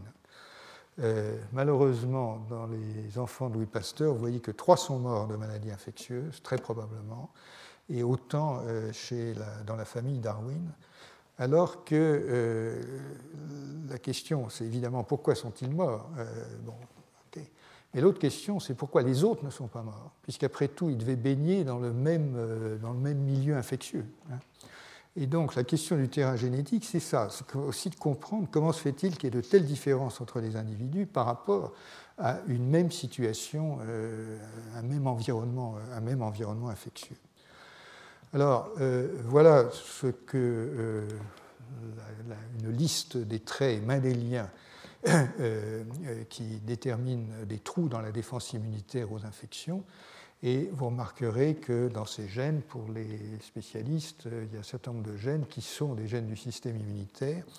Euh, par exemple, vous voyez des gènes ici qui interviennent dans le, relais des euh, toll-like receptors de l'immunité innée. Euh, et ce sont donc pour beaucoup des immunodéficiences qui sont, encore une fois, repérées, qui sont rares, peu répandues dans la population et qui, qui donnent des sensibilités accrues euh, qui a la, tuberculose, donc au BCG, euh, qui euh, l'herpès ou, ou d'autres virus. Alors, arrive ici une distinction qui n'est pas si commode à gérer, c'est la distinction entre le système immunitaire et les défenses. Parce que, évidemment, c'est une question de sémantique si on veut, ou de centre d'intérêt, mais enfin, il y a des systèmes de défense dont on a un petit peu de mal à dire qu'ils sont immunitaires. Je vous en donne un ici, qui est un travail, très, très, enfin, un travail récent euh, qui, touche qui touche à la sensibilité pardon, à la malaria. Et euh, ces auteurs ont découvert que la, sensibilité à une partie euh, des plasmodiums, plasmodium vivax, est liée à un déficit en un enzyme qui s'appelle la G6PD. Euh, il y a deux points intéressants euh, dans ce, dans ce travail. Euh, d'abord, c'est un déficit essentiellement métabolique, je pense, qui s'est répandu dans certains coins du globe, puisqu'en Thaïlande, à peu près 12% de la population possède une mutation particulière de ce gène. il y a deux points intéressants. Le premier, c'est que cette mutation confère une protection contre le Plasmodium vivax et non pas Plasmodium falciparum. La malaria est liée à plusieurs types de plasmodies euh, et en gros, jusqu'à une époque récente, euh, beaucoup d'attention a été portée sur Plasmodium falciparum et Plasmodium vivax a été laissé un peu de côté et on découvre aujourd'hui que Plasmodium vivax est très important et a été très important, euh, puisque cette mutation euh, G6PD protège contre Plasmodium vivax et pas contre Plasmodium falciparum. Et un point très intéressant, c'est qu'on peut dater l'émergence de la mutation. C'est extraordinairement récent. Elle a commencé à se répandre depuis seulement 1500 ans. Et maintenant, comme vous le verrez dans un instant, on commence à pouvoir corréler euh, certaines des distributions de ces mutations avec euh, des phénomènes euh, épidémiologiques d'un autre type, comme la naissance et la, répartition des vecteurs, c'est-à-dire en l'espèce des moustiques. donc j'en arrive maintenant à, cette, dans, la, même ligne, à vous parler donc de l'analyse des polymorphismes génétiques chez l'homme. Là, on est dans un autre type de génétique, si vous voulez. Euh, on a, euh, en gros, on, a on analyse l'ADN. On analyse les génomes et on peut le faire de plusieurs manières. Euh, la première, ce serait de dire on séquence les génomes des individus. Comme vous le savez, j'y reviendrai, c'est bien gentil, mais enfin pour l'instant ça coûte très cher et on n'a pu le faire que pour une pas une poignée d'individus, mais quelques dizaines et peut-être aujourd'hui quelques centaines d'individus. Donc ce n'est pas un instrument de travail qui aujourd'hui est encore courant. En revanche, ce qui est beaucoup plus courant, c'est d'analyser ce qu'on appelle les polymorphismes génétiques, et notamment les SNP, qui sont les polymorphismes génétiques qui affectent un seul nucléotide dans la séquence, avec des instruments qui, là encore, sont des puces remplies de, euh, bourrées d'oligonucléotides différents qui ont été fabriqués de façon à mesurer s'il y a ou non polymorphisme à tel ou tel endroit du génome. Je, vais revenir là-dessus. Et là, euh, j'ai simplement rassemblé ces références euh, parce que c'est très intéressant et que ça m'intéressait beaucoup. Euh, sur le fait que c'est maintenant un instrument pour étudier l'histoire et la géographie. Ça avait commencé d'ailleurs il y a quelques dizaines d'années avec l'étude du HLA qui avait permis de, repérer certaines migrations chez l'homme, mais ça se développe maintenant énormément et avec des découvertes intéressantes comme par exemple le fait qu'il n'est pas, enfin il est probable euh, qu'il y ait beaucoup de mutations qui soient répandues à partir du moment où l'agriculture a été introduite, pour des raisons que je, vous donnerai dans quelques instants. Mais voilà par exemple des exemples de distribution géographique entre SNP différents ou pas différents. Quand c'est rouge, là, c'est que euh, c'est très caractéristique d'une région. Quand c'est bleu, c'est de l'autre. Vous voyez qu'on peut avoir des, distinctions extrêmement tranchées en termes ou, parfois mélangés bien sûr, mais en termes de, cartographie de, CSNP euh, dans des populations euh, variables.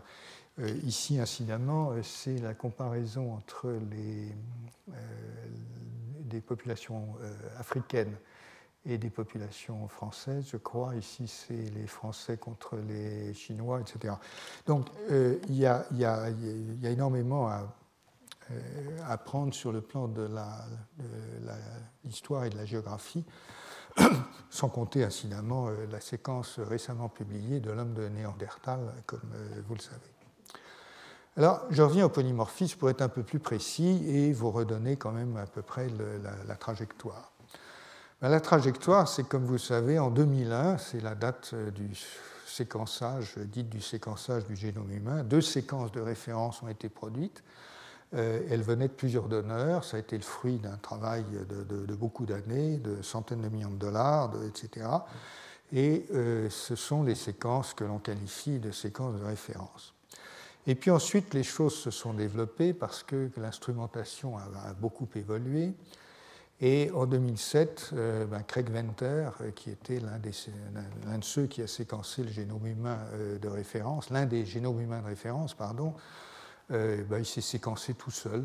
donc il a pris son ADN et puis il s'est séquencé. Et puis c'est l'ADN de Jim Watson, le découvreur de la double hélice, qui a été séquencé ensuite. Et puis ensuite, il y a eu des Asiatiques, des Africains, etc. etc. Alors le point, c'est que lorsqu'on dispose de ces séquences, on peut voir euh, où elles diffèrent. Et notamment où elles diffèrent, comme je l'ai dit, d'un seul nucléotide. Et l'ampleur du phénomène est importante parce que, euh, je, vous donne le, résultat, euh, le chiffre habituel, c'est que deux individus pris au hasard diffèrent par plusieurs millions de nucléotides. En fait, lorsqu'on regarde les, single euh, nucleotide polymorph, les SNP, euh, on trouve des, millions et des millions de différences euh, qu'il ne faut pas forcément cumuler. Enfin, les chiffres que je vous indique ici sont des chiffres qui sont cumulés sur tout ce qu'on a trouvé, donc sur plusieurs individus. Donc, deux individus peuvent ne différer, par exemple, que par 5 millions de SNP, mais quand on accumule les individus, on va en trouver de plus en plus. Et donc, on se limite d'habitude à ceux dont la fréquence est de plus de 5% dans la population. Et à partir de ça, ben, euh, encore une fois, euh, on synthétise les oligonucléotides correspondants, on fait des puces. Et avec ces puces, on peut interroger 50 euh, enfin, des millions de, des millions de, SNP différents pour, dans un nouvel échantillon, savoir si tel SNP ou son variant est présent chez l'individu déterminé. On peut obtenir un signal d'hybridation. Euh, bien entendu, euh, c'est beaucoup moins onéreux et, beaucoup plus facile, même si c'est quand même assez lourd, euh, que de faire la séquence totale du génome, qui encore une fois n'est pas encore tout à fait accessible, et j'y reviendrai. Et donc, c'est une mesure des différences plutôt que de faire tout le total et trouver les différences. Alors, bien entendu, quand vous mesurez les différences, vous faites des hypothèses sur l'endroit où se trouvent les différences, vous vous concentrez sur les SNP les plus fréquents et vous travaillez en gros là-dessus. Ce faisant, vous ignorez euh, forcément un certain nombre de choses. La première chose, c'est qu'il y, y, a des mutants et des variants qui se produisent de novo dans l'individu. Chaque fois que, statistiquement, chaque fois qu'une de nos cellules se divise, il doit apparaître un, deux ou dix euh, de ces SNP, puisque le taux de mutation d'habitude euh, évalué à 10-9, et que nous avons 3 milliards de paires de bas. Donc euh, si on prend les chiffres, euh, chaque fois qu'une cellule se divise, vous avez trois mutations. Donc, euh, puis ça se divise, ça se divise, ça s'accumule. Des SNP, ils s'en accumulent forcément dans l'organisme des novos. Ça ne veut pas dire qu'ils font quelque chose, bien entendu. Beaucoup de ces SNP sont situés dans des zones qui sont qualifiées de non fonctionnelles ou en tout cas n'ont pas d'effet particulier. Alors l'autre chose qui est un peu plus gênante, c'est qu'il y a beaucoup d'autres mutations euh, que les SNP qui sont euh, beaucoup plus difficiles pour l'instant à, mesurer, des insertions, des délétions, enfin tout ce dont je vous ai parlé d'ailleurs à propos des cellules cancéreuses, euh, des substitutions de blocs, des, translocations, etc. Et c'est beaucoup moins facile de telle sorte que ce qu'on appelle euh, GWA, c'est-à-dire les Genome Wide Associations, euh, donc euh, les comparaisons génome à génome, sont en fait la plupart du temps souvent limitées au SNP, c'est-à-dire aux différences ponctuelles, et on estime qu'en gros, on en regarde en seulement entre 20 et 50% Donc, on ne voit pas tout, et ça va devenir important dans un instant. On ne voit pas tout et on ne sait pas si on voit le plus important. Pour donner les ordres de grandeur, donc pour chaque individu, on admet en général qu'il y a 4 millions de, variations, euh, en gros, ce qui représente quand même 12 mégabases de séquences. Euh, je vous rappelle que euh, la, bactérie Escherichia coli, c'est 4 millions à peu près de, paires de bases, et donc c'est trois génomes bactériens de différence entre deux génomes humains pris au hasard. Voilà, voilà, les ordres de grandeur. Bon, alors, la question, bien sûr, ce sont les analyses euh, d'association avec les maladies, et ensuite j'arriverai euh, à des questions plus, spécifiques. Euh, l'idée, bien sûr, c'est que vous mesurez ces, SNP, donc le profil de ces SNP, par millions, hein, encore une fois, avec ces, techniques de puces. Euh, vous les analysez et, vous ensuite euh, vous essayez de mettre en relation euh, ce que vous observez avec un phénotype, le phénotype en l'espèce étant une maladie, donc le diabète de type 2 par exemple. Et donc vous prenez X patients atteints du diabète de type 2 et vous faites leur profil et puis vous cherchez à repérer dans ces profils euh, ce qui est suffisamment semblable ou dissemblable pour vous donner une piste une sorte de signature. On revient toujours à cette même notion euh, de signature à partir d'un ensemble de données complexes, euh, c'est-à-dire l'extraction par des techniques mathématiques et informatiques de, de, de ressemblances ou de, particularités partagées qui soient significatives au plan statistique. J'en profite pour dire que dans ce domaine, la statistique est absolument, euh, absolument essentielle. Et donc, effectivement, lorsqu'on fait ce travail, et j'en arrive juste après à ce que ça donne en matière d'immunologie, mais lorsqu'on fait ce travail dans le diabète de type 2 ou dans d'autres maladies, euh, ben, on identifie effectivement des SNP qui sont, euh, qui sont, associés, à qui sont associés à la maladie, mais il y a des problèmes. Et il y a deux problèmes. L'un n'est pas vraiment un problème, c'est intéressant. On se rend compte que certains de ces SNP, qui parfois signifient une association avec des gènes déterminés, mais pas toujours, certains de ces SNP sont associés à plusieurs maladies. Bon, ça, c'est pas trop surprenant parce que si vous avez une déficience dans un récepteur d'interleukine, par exemple, vous pouvez imaginer que vous êtes sensible à une maladie auto-immune, plus autre chose, plus autre chose, plus autre chose. Donc ça, c'est pas trop perturbant. Ce qui est vraiment perturbant, c'est que euh, dans, la, euh, dans un exemple comme le diabète de type 2, aujourd'hui, on a repéré 18 variants euh, SNP qui sont associés au diabète, et le problème, c'est que le calcul montre que ça n'explique que 4% du risque. Donc on est à côté de la plaque quelque part, on ne comprend pas encore comment le terrain génétique que l'on euh, découvre par CSNP est associé euh, réellement à la maladie.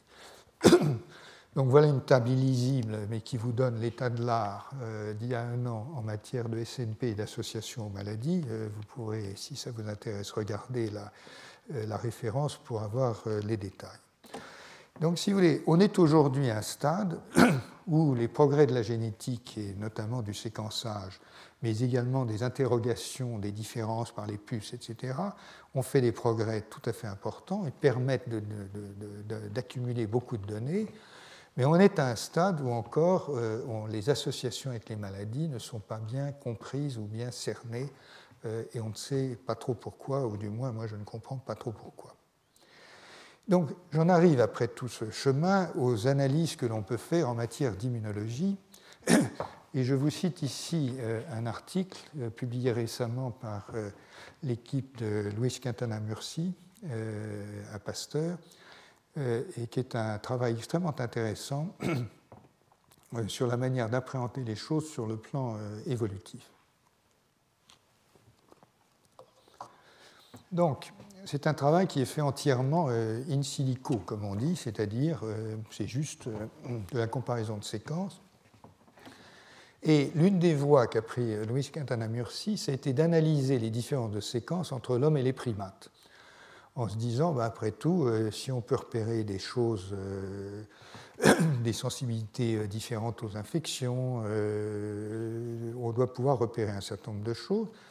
Mais je devrais dire ici que ces différences sont inscrites également dans l'arbre des différences observées entre différents humains. Et donc, c'est dans une perspective évolutive plus, large que la simple comparaison entre primates et hommes.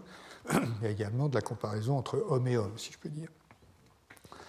Alors, je vous donne l'un des principes tout à fait simples et habituels de ce type euh, d'analyse, et bien sûr, c'est beaucoup plus sophistiqué. Mais l'une des manières de faire, comme vous savez, c'est de regarder euh, l'évolution, enfin les, différences des mutations qui sont significatives parce qu'elles altèrent la séquence d'une protéine, donc par rapport aux mutations qui sont silencieuses, qui n'altèrent pas la séquence parce qu'elles se trouvent notamment sur la troisième lettre des codons. Et donc, euh, l'idée générale, c'est que quand ça n'affecte pas la, séquence de la protéine, la mutation est strictement neutre. Quand ça affecte la, séquence de la protéine, il y a des chances qu'il y ait une force sélective derrière parce que euh, la protéine change de structure, ou, peut changer pardon, de structure ou de fonction. Euh, voilà le, le, béaba du béaba de, ce genre d'études. Mais euh, ça permet d'analyser, premièrement, euh, les, gènes qui codent pour les protéines elles-mêmes. Deuxièmement, on peut regarder également l'évolution des familles de gènes. On peut regarder l'évolution des séquences non codantes et on peut faire des classements dans tout ça. Et puis ensuite, on peut annoter et dire est-ce que dans les gènes qui sont conçus, compris, connus pour faire partie du système immunitaire ou avoir des fonctions de défense, est-ce que dans ces gènes, euh, l'évolution est euh, différente de celle d'autres gènes qui servent de référence? Voilà l'approche. Euh, et la réponse est que oui, il y a une différence, et qu'en gros, les gènes qui sont annotés comme immunitaires dans, certains, de, et notamment les familles de gènes annotés comme immunitaires, évoluent plus vite que la moyenne. Et cela peut vouloir dire que euh, l'homme, depuis qu'il est, euh, homme, euh, est soumis à des pressions de sélection extrêmement importantes, ces pressions de sélection étant probablement de nature infectieuse. Alors pourquoi sont-elles possiblement de nature infectieuse? Parce que lorsque ces auteurs analysent euh, les gènes qui sont les plus différents chez les primates et chez les chimpanzés, ils s'aperçoivent que certains d'entre eux, pardonnez-moi, que certains d'entre eux sont effectivement liés à des phénomènes euh, infectieux. Alors, des phénomènes infectieux, soit des phénomènes immunitaires stricto sensu, comme je vous l'ai dit, soit des phénomènes de défense euh, au sens plus large, comme je l'ai expliqué à propos de, la malaria. Euh, mais par exemple, euh, entre, quand ils analysent la séquence des protéines et qu'ils regardent, ils comparent l'homme au chimpanzé, ils identifient 84 gènes dont l'évolution est plus rapide que les autres, nettement plus rapide que les autres. Sur ces 84 gènes, il y en a une partie qui sont évoluées plus rapidement chez l'homme, l'autre qui a évolué chez le chimpanzé.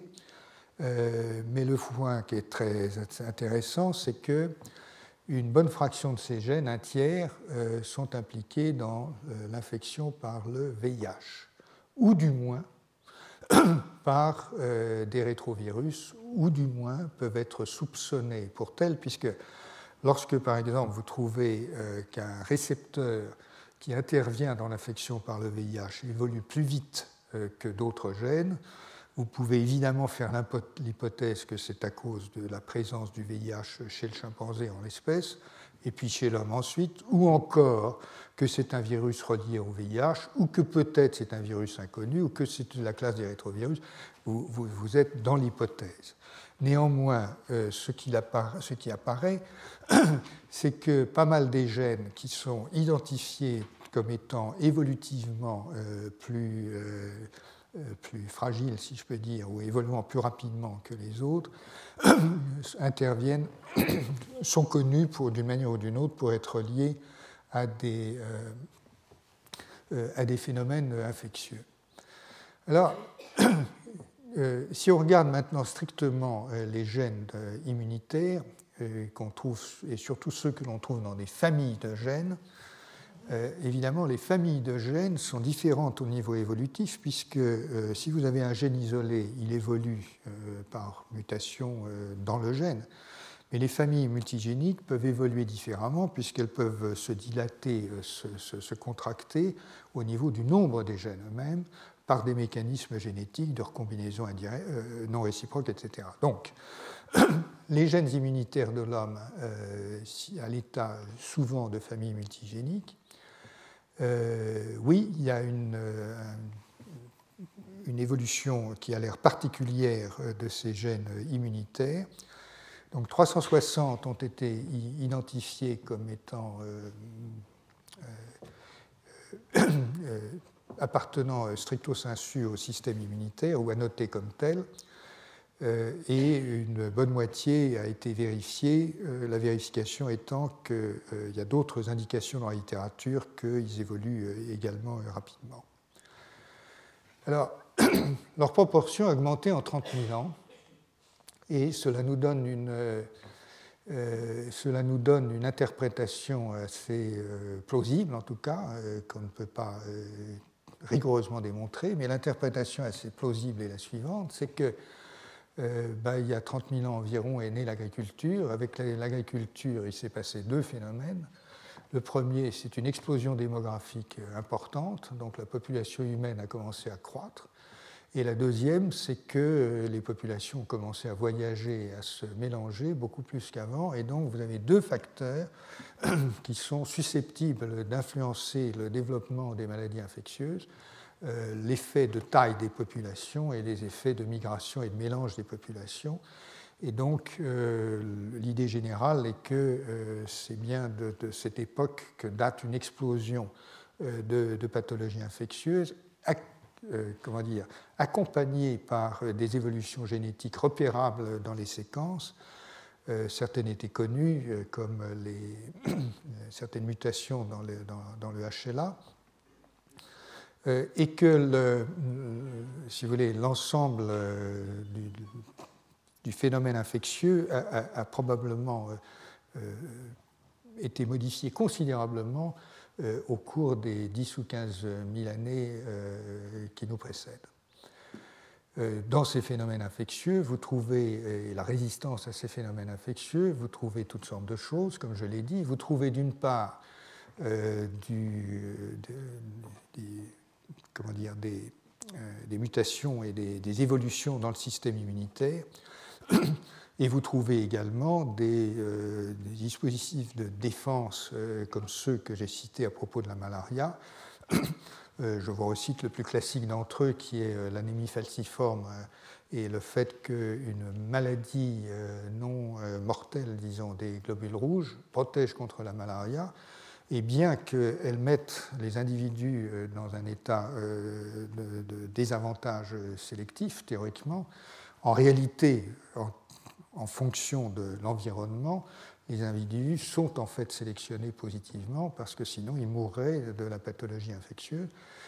Et donc on pense aujourd'hui que la malaria tout particulièrement, avec maintenant ces deux composants de Plasmodium falciparum mais aussi de Plasmodium vivax, a joué un rôle euh, important dans l'évolution euh, des, gènes humains euh, et de la, des gènes humains et, probablement des, populations humaines. Alors, oui, je, reprends. Et comme je l'ai dit tout à l'heure, pardonnez-moi, comme je l'ai dit tout à l'heure, il y a une autre corrélation qui se, qui se développe, c'est celle de la date de spéciation des vecteurs. Et les vecteurs, ce sont les moustiques qui transportent le parasite ou les parasites de la malaria, c'est-à-dire les plasmodies. Et donc la date de spéciation du vecteur euh, Anopheles gambier est estimée à 10-15 000 ans aussi. Et donc tout ceci commence à donner un tableau euh, de l'évolution euh, du système immunitaire, mais également bien sûr de l'évolution des populations humaines. on peut faire un petit peu plus précis que ça et je vous le cite pour terminer cette euh, section, on peut faire un tout petit peu plus précis que ça, euh, dès lors qu'au lieu de vouloir analyser la totalité des génomes, on se dit, bon, je prends un groupe de gènes euh, qui est important, et puis je concentre mon analyse sur les gènes en question. Parce que si vous faites ça, vous êtes en mesure de reprendre les zones qui sont sensibles, enfin qui sont importantes pour vous, parce qu'elles sont ciblées, ce sont quelques gènes ou une région génétique, et donc là, vous pouvez refaire du séquençage, ça, reste, ça redevient raisonnable, alors que ça ne l'est pas pour l'instant euh, sur la totalité du génome humain.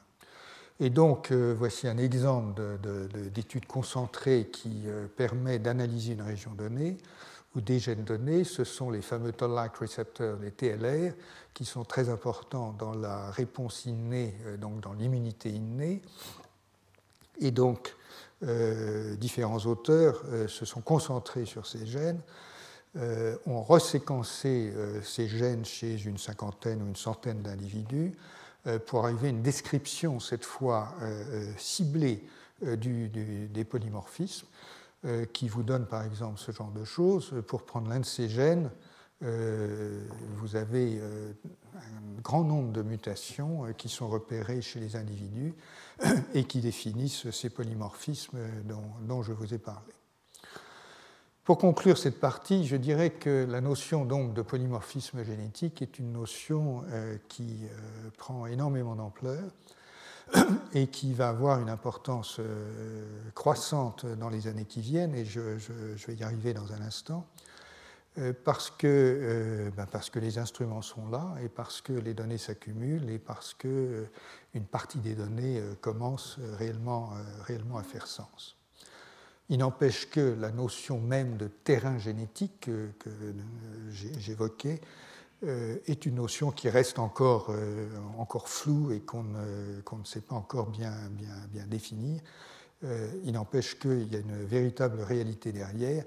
Il est absolument clair que nous ne sommes pas égaux, ou génétiquement égaux, devant pas mal de maladies. Je voudrais maintenant en arriver à quelques conclusions qui vont conclure, ce, qui vont conclure cet ensemble de, cours. Donc je vais reprendre un petit peu les choses et vous donner maintenant ce que j'appréhende à partir de, cette masse de travaux importante que, que je vous ai décrite. D'abord, je crois qu'il est indubitable que nous assistons à une poussée technologique qui est considérable. Euh, en matière de séquençage des génomes, nous l'avons vu abondamment. En matière d'analyse transcriptionnelle, ce qu'on appelle le transcriptome. Les analyses biochimiques, nous avons vu les analyses de protéomes, euh, donc des protéines, euh, du métabolome, c'est-à-dire des métabolites, etc., font des progrès importants.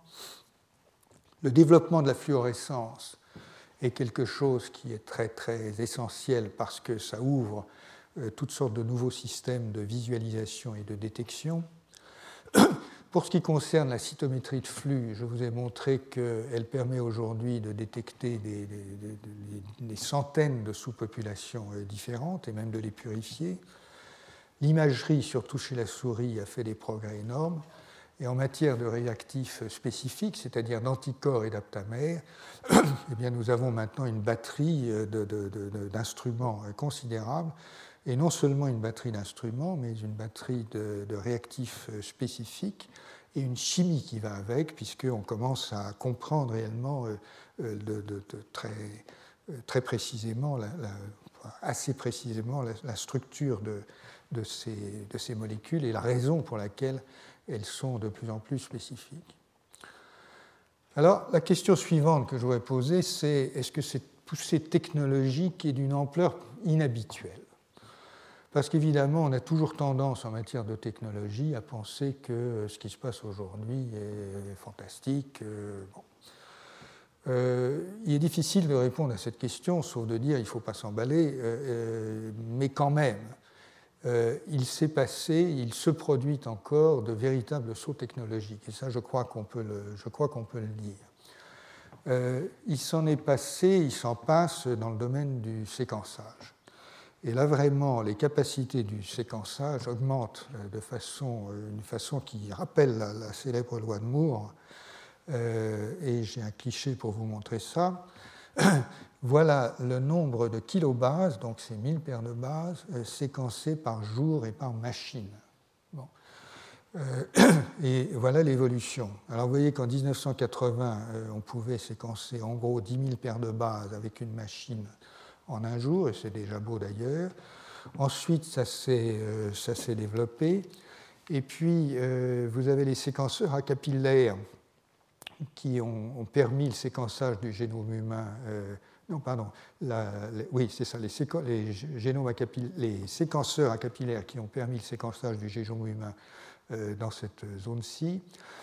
Une deuxième génération, puis euh, les séquenceurs que je vous ai décrits, euh, séquenceurs à 454, etc., etc., Solexa, pour en arriver à ce qu'on appelle le, séquençage parallèle massif, avec deux options, les courtes séquences qu'on séquence par millions, comme je vous ai montré en même temps, et puis de plus longues séquences, et puis peut-être ce saut technologique euh, qui a l'air d'être accompli maintenant, puisque l'instrument est en vente, euh, même s'il n'est pas encore largement expérimenté, euh, ce, dernier séquenceur euh, qui est capable de séquencer une seule molécule, mais de façon parallèle, et une seule molécule jusqu'à, paraît-il, 10 000 nucléotides ou 50 000 nucléotides, et dont l'optimisation promise amènerait, peut-être, on verra bien, amènerait à séquencer le génome humain en 4 minutes. Donc un changement complètement radical.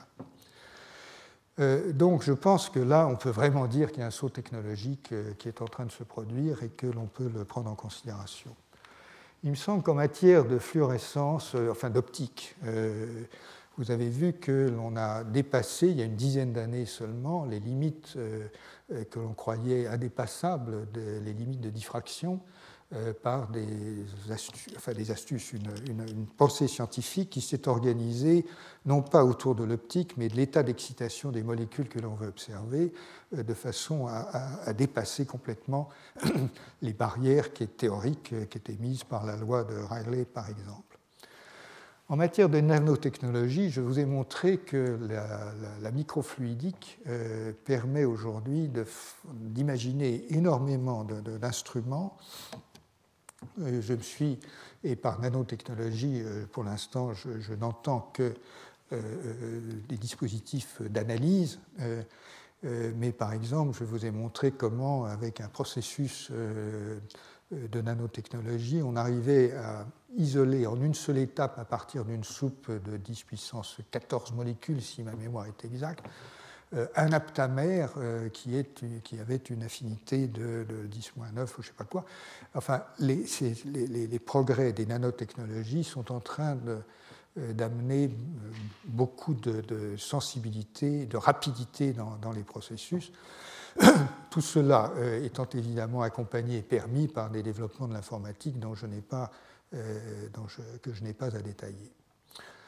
Euh, j'ajouterais que, à mon sens, euh, en matière technologique en tout cas, la transdisciplinarité est, tout à fait fondamentale et euh, les synergies entre la biologie, la physique et la chimie se, développent. je pense que cela est particulièrement important et va être particulièrement important pour les techniques d'analyse non invasives. Euh, je, m'en expliquerai un peu plus loin pour ce qui concerne le, système immunitaire, mais je pense que euh, ces techniques euh, non invasives sont évidemment la clé, enfin l'une des clés, pardon, d'abord pour améliorer bien sûr le diagnostic et le suivi des, maladies, mais également bien sûr en matière de recherche pour énormément de, pour énormément de raisons. Donc le développement de l'imagerie chez l'homme et chez la souris est absolument essentiel. Et le gros problème, je pense, l'un des, vrais problèmes, c'est que euh, on voit bien comment ces techniques euh, aujourd'hui se développent chez la souris à un niveau de résolution qui va jusqu'à traquer probablement, qui ira jusqu'à traquer une seule molécule dans tout l'organisme. en tout cas, une seule cellule, c'est aujourd'hui possible, c'est fait de temps à autre. Euh, mais euh, je ne vois pas très bien aujourd'hui comment ça va être fait chez l'homme. Et je pense qu'il y a là un problème euh, tout à fait fondamental. Et puis il y a un autre mariage qui se profile, c'est le mariage entre la biologie et la chimie. ce mariage, il est visible dans ce que je vous ai exposé en matière d'ingénierie des anticorps, des aptamères, etc. A un autre aspect tout à fait fascinant qui est celui de la biologie synthétique, qui est une forme de, chimie, hein. c'est une nouvelle forme de chimie qui se développe.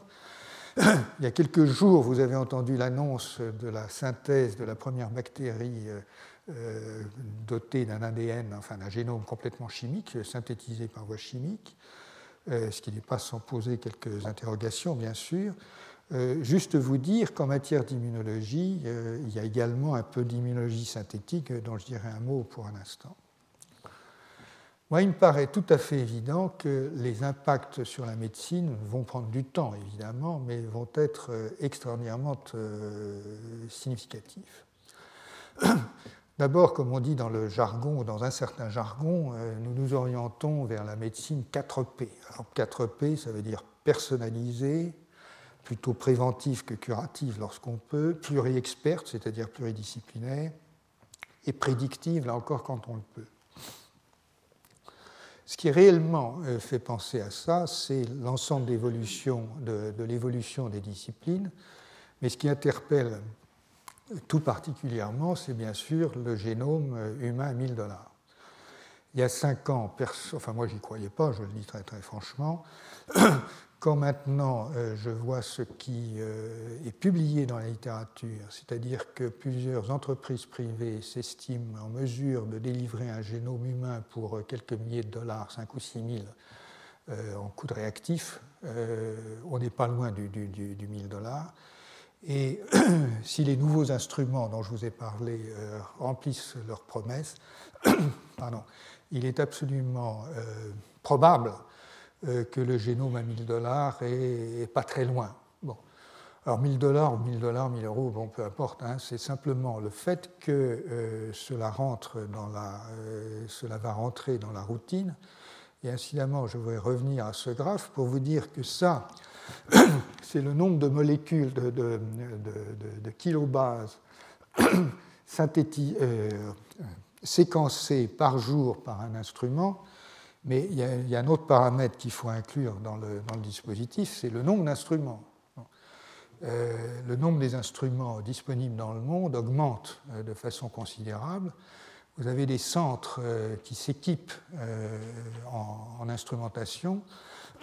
Un instrument vaut à peu près 5 à 600 000 euros à l'heure actuelle. J'ai connaissance d'un centre en Chine qui vient d'en acheter 100 il y a beaucoup de centres aux États-Unis qui s'équipent euh, pour faire du séquençage à très haut débit, avec l'idée bien entendu que euh, le génome à 1000 dollars ou à plus euh, étant disponible, le marché est ouvert pour que les gens se fassent séquencer. Donc je crois qu'on évolue clairement vers une ère où la génomique va prendre beaucoup d'importance. Ça prendra du temps, des années probablement, mais il n'y a plus vraiment de blocage technique en tout cas à ce genre d'évolution. Alors bien sûr, ça ouvre la voie à un certain nombre de diagnostics d'interprétation personnalisée et de la prévention du traitement personnalisé. Incidemment, ça n'est pas dit ici, mais il est certain que euh, le séquençage ne s'applique pas seulement au génome, et bien entendu la transcriptomique avec euh, le séquençage des transcrits, donc des produits de l'ARN messager, qui vous donneront une, idée beaucoup plus précise de ce que telle ou telle cellule euh, produit, euh, ça aussi, ça va, ça, va avec. Une conséquence possible de, de, tout cela, c'est une, interrogation, c'est une question, mais euh, il est possible qu'une partie de ces technologies, et notamment à cause de la microfluidique, euh, comme je l'ai déjà dit euh, la semaine dernière, je crois, évoluent vers des pratiques médicales un peu différentes, plus proches du lit du malade et peut-être plus proches du cabinet du généraliste, qui pourrait être capable de vous faire des tests très, très rapidement dans son propre cabinet avec des instruments, des instruments appropriés. Euh, je vous avais montré ce dispositif de microfluidique où, euh, en piquant et en ayant une goutte de sang, dix minutes après, une cinquantaine de paramètres euh, avaient été mesurés, y compris des interleukines, etc. Donc, on va peut-être également vers ce genre de choses. Je mentionne également un point qui est important, c'est que la masse des données, qu'elles soient de séquençage ou d'autres, augmente et donc l'intégration et la gestion globalisée de ces données et des données pertinentes devient un enjeu tout à fait colossal. Alors derrière cet enjeu colossal, vous avez euh, des systèmes de modélisation dont je vais dire un mot dans, un instant. Euh, et euh, c'est un enjeu extrêmement important, y compris au niveau médical. Et derrière, bien entendu, ou devant, je ne sais pas, vous avez bien sûr d'autres problèmes. Et les autres problèmes sont les problèmes d'éthique. Euh, je n'en parle pas, mais ils existent bien entendu, ils ne sont pas absents de ma réflexion. Euh, des inégalités de soins, euh, c'est clair que le génome à 1000 dollars, ce ne sera pas pour tout le monde, enfin, etc. etc. vous avez d'autres problèmes qui sont liés finalement à la révision de certaines notions qui sont liées à l'ethnicité. Alors ça, déborde le, ça déborde le système immunitaire.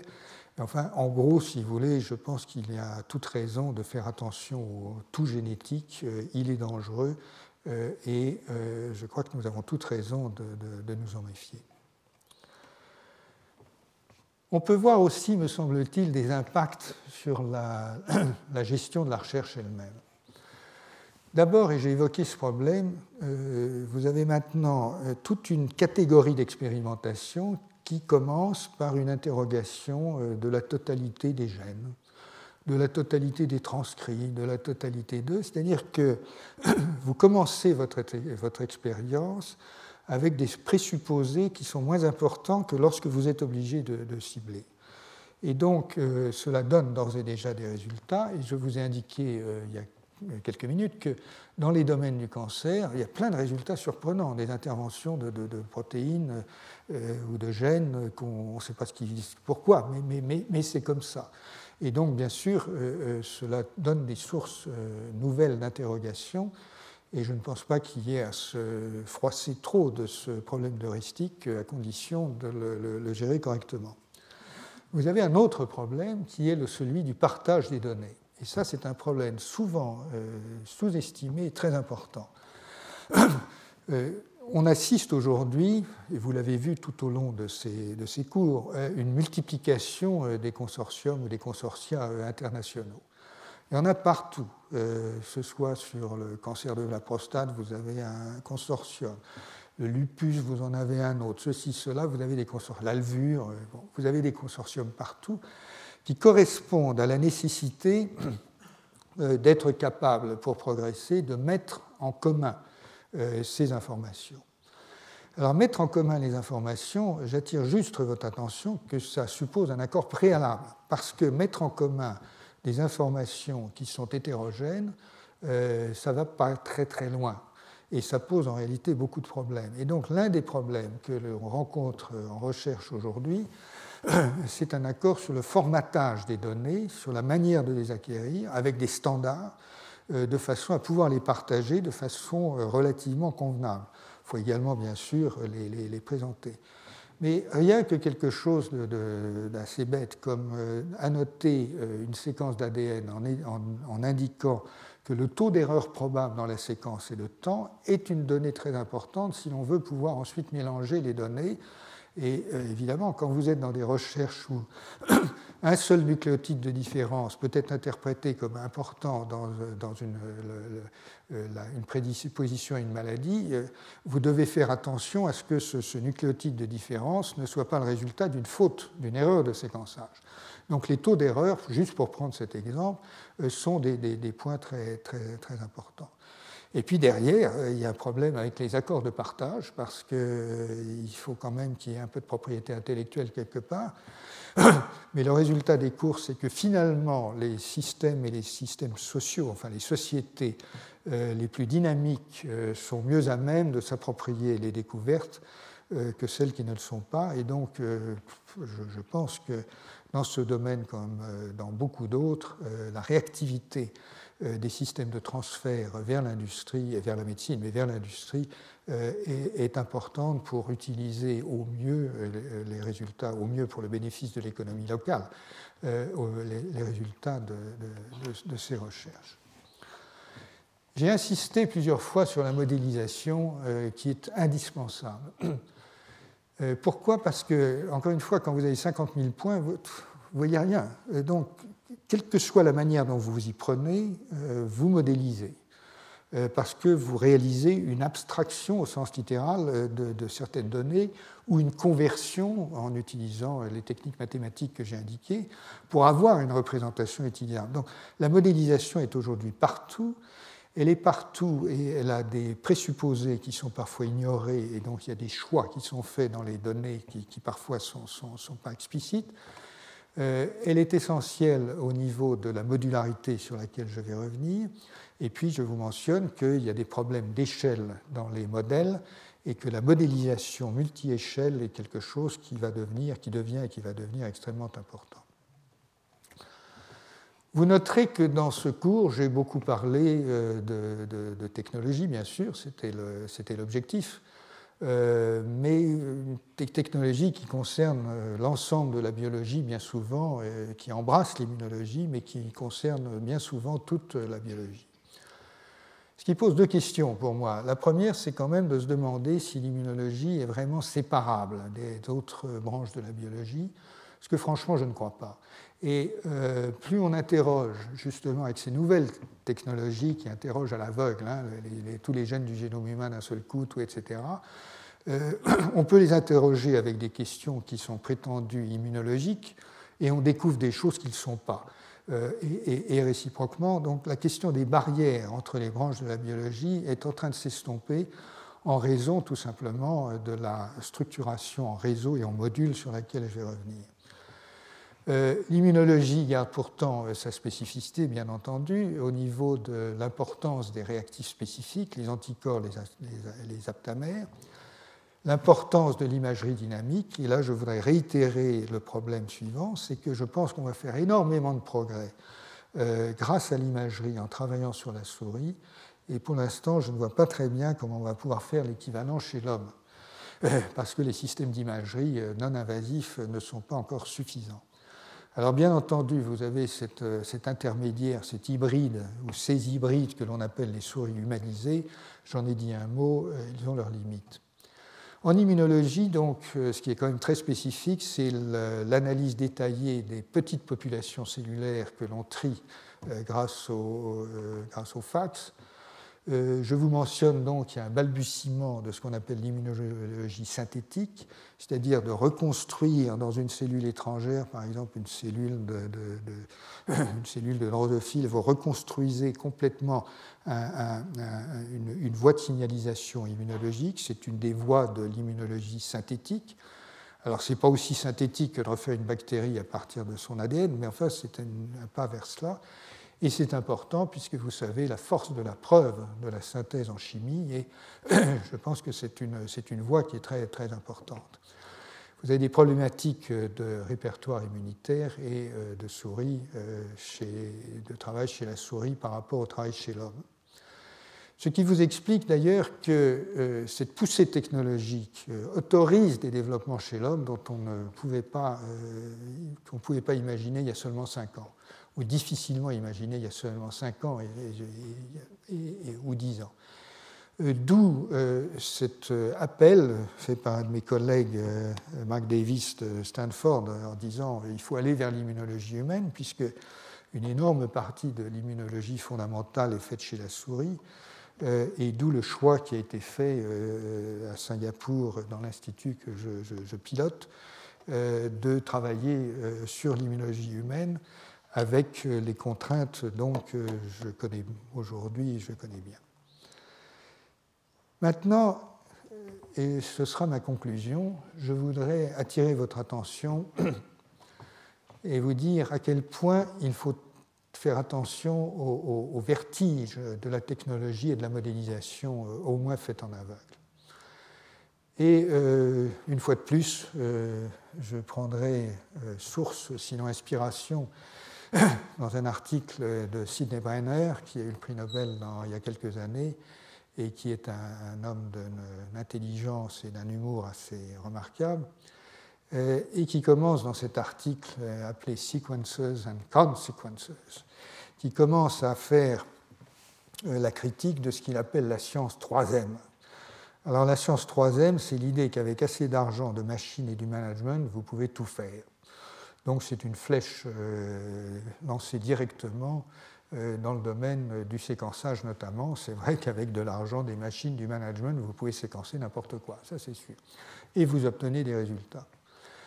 Mais il y a un autre aspect que je voudrais euh, vous indiquer qui est, très important, c'est que ce qui est aujourd'hui très populaire et qu'on appelle la biologie systémique a un versant radical, c'est un peu comme l'écologie, un versant radical euh, qui est de dire, bon, ben avec assez de données, on aura des modèles mathématiques, on va tout comprendre. C'est une absurdité complète, y compris au point de vue logique, parce que c'est confondre les capacités de la déconvolution des systèmes complexes avec la reconstruction des modèles. À l'évidence, tout n'est pas déductible du génome, et je pense que c'est le point de base le plus important. Je donne juste un article qui montre euh, une modification structurale d'un anticorps, euh, possiblement importante, euh, qui, je pense, n'était pas. Je ne vois pas comment on pourrait la prédire du, génome aujourd'hui. Mais enfin, euh, comme le, souligne Sidney Brenner, l'avalanche des omiques, comme on dit, la génomique, la transcriptomique, la métabolomique, la protéomique, etc., etc., la lipidomique, toute cette accumulation de données euh, et la puissance croissante des systèmes et des algorithmes ne garantissent absolument pas la compréhension des phénomènes. Et le problème, c'est que la résolution de ce qu'on appelle le problème inverse euh, de la, physiologie par la dérivation de, modèles qui sont construits à partir des données, euh, le, modèle, cette euh, résolution du problème inverse est en fait à peu près impossible sur le plan théorique. Le problème, c'est que, en réalité, ce que vous fournit la modélisation, c'est une multiplicité de modèles. Et donc, votre problème, c'est qu'il faut faire des choix et la seule manière dont on peut faire des choix, euh, c'est d'en invalider certains par l'expérience, et donc on est dans la logique de Popper.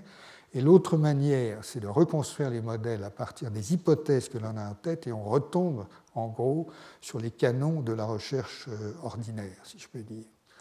Et donc, pour Sidney Brenner, comme je suis totalement de, son avis, le niveau d'abstraction correct est la cellule, et euh, qu'il euh, est la représentation la plus mieux adaptée est celle d'un système de communication, Mais ceci nous ramène à ce que j'ai évoqué en d'autres termes, qui est la modularité euh, dans les systèmes complexes et la modularité dans le système immunitaire. Et le gros problème, la grosse question, c'est effectivement la définition des modules. Et ça, c'est un acte de la pensée que l'ordinateur euh, ne fournira pas. Alors, je, prends de Sidney Brenner euh, une de ses citations dans ce dernier article récent euh, avec une plaisanterie qui euh, n'est pas d'ailleurs totalement appropriée, sauf que j'espère que vous avez tous rendu votre déclaration d'impôt hier, parce que euh, selon Sidney, la structure modulaire illustre le grand principe selon lequel les systèmes biologiques résolvent de nombreux problèmes, comme on le fait de l'impôt sur le revenu. Et la raison, c'est qu'il dit, chacun sait que ne pas payer l'impôt est criminel, mais il y a des moyens parfaitement légaux de ne pas le faire. Et donc, ce qu'a fait la, gestion du problème de la complexité en biologie, euh, le problème n'est pas de le résoudre euh, directement, c'est de le contourner et de le contourner, de l'éviter par la structure modulaire elle-même et donc la définition des modules, donc des sous-ensembles pertinents de données biologiquement significatives.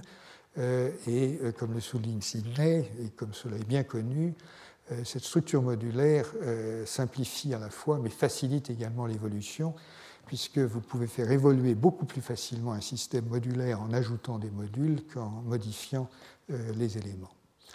Alors ma conclusion donc sera concernant l'immunologie que beaucoup des grands problèmes, décidément, relèvent de la définition de modules pertinents que ce soit à l'intérieur des cellules ou euh, entre cellules, euh, vous avez des agrégats qui sont porteurs de spécificité.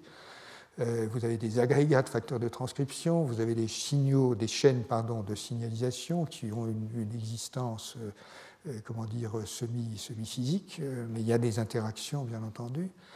Et donc, la définition de ces modules est vraiment la chose la plus importante. Et la particularité de l'immunologie, son trait le plus différenciant, c'est le fait que les cellules circulent et circulent dans tous les sens.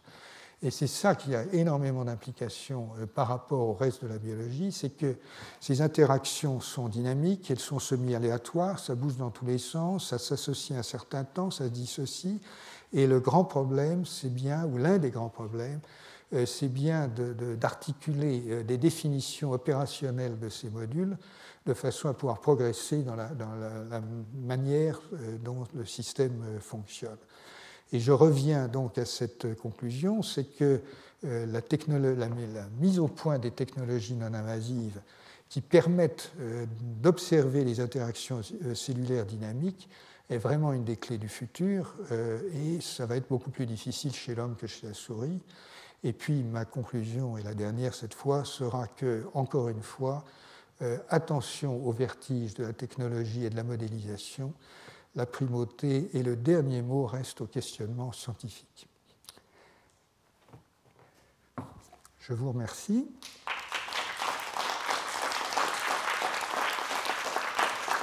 Retrouvez tous les contenus du Collège de France sur www.colège-2-france.fr.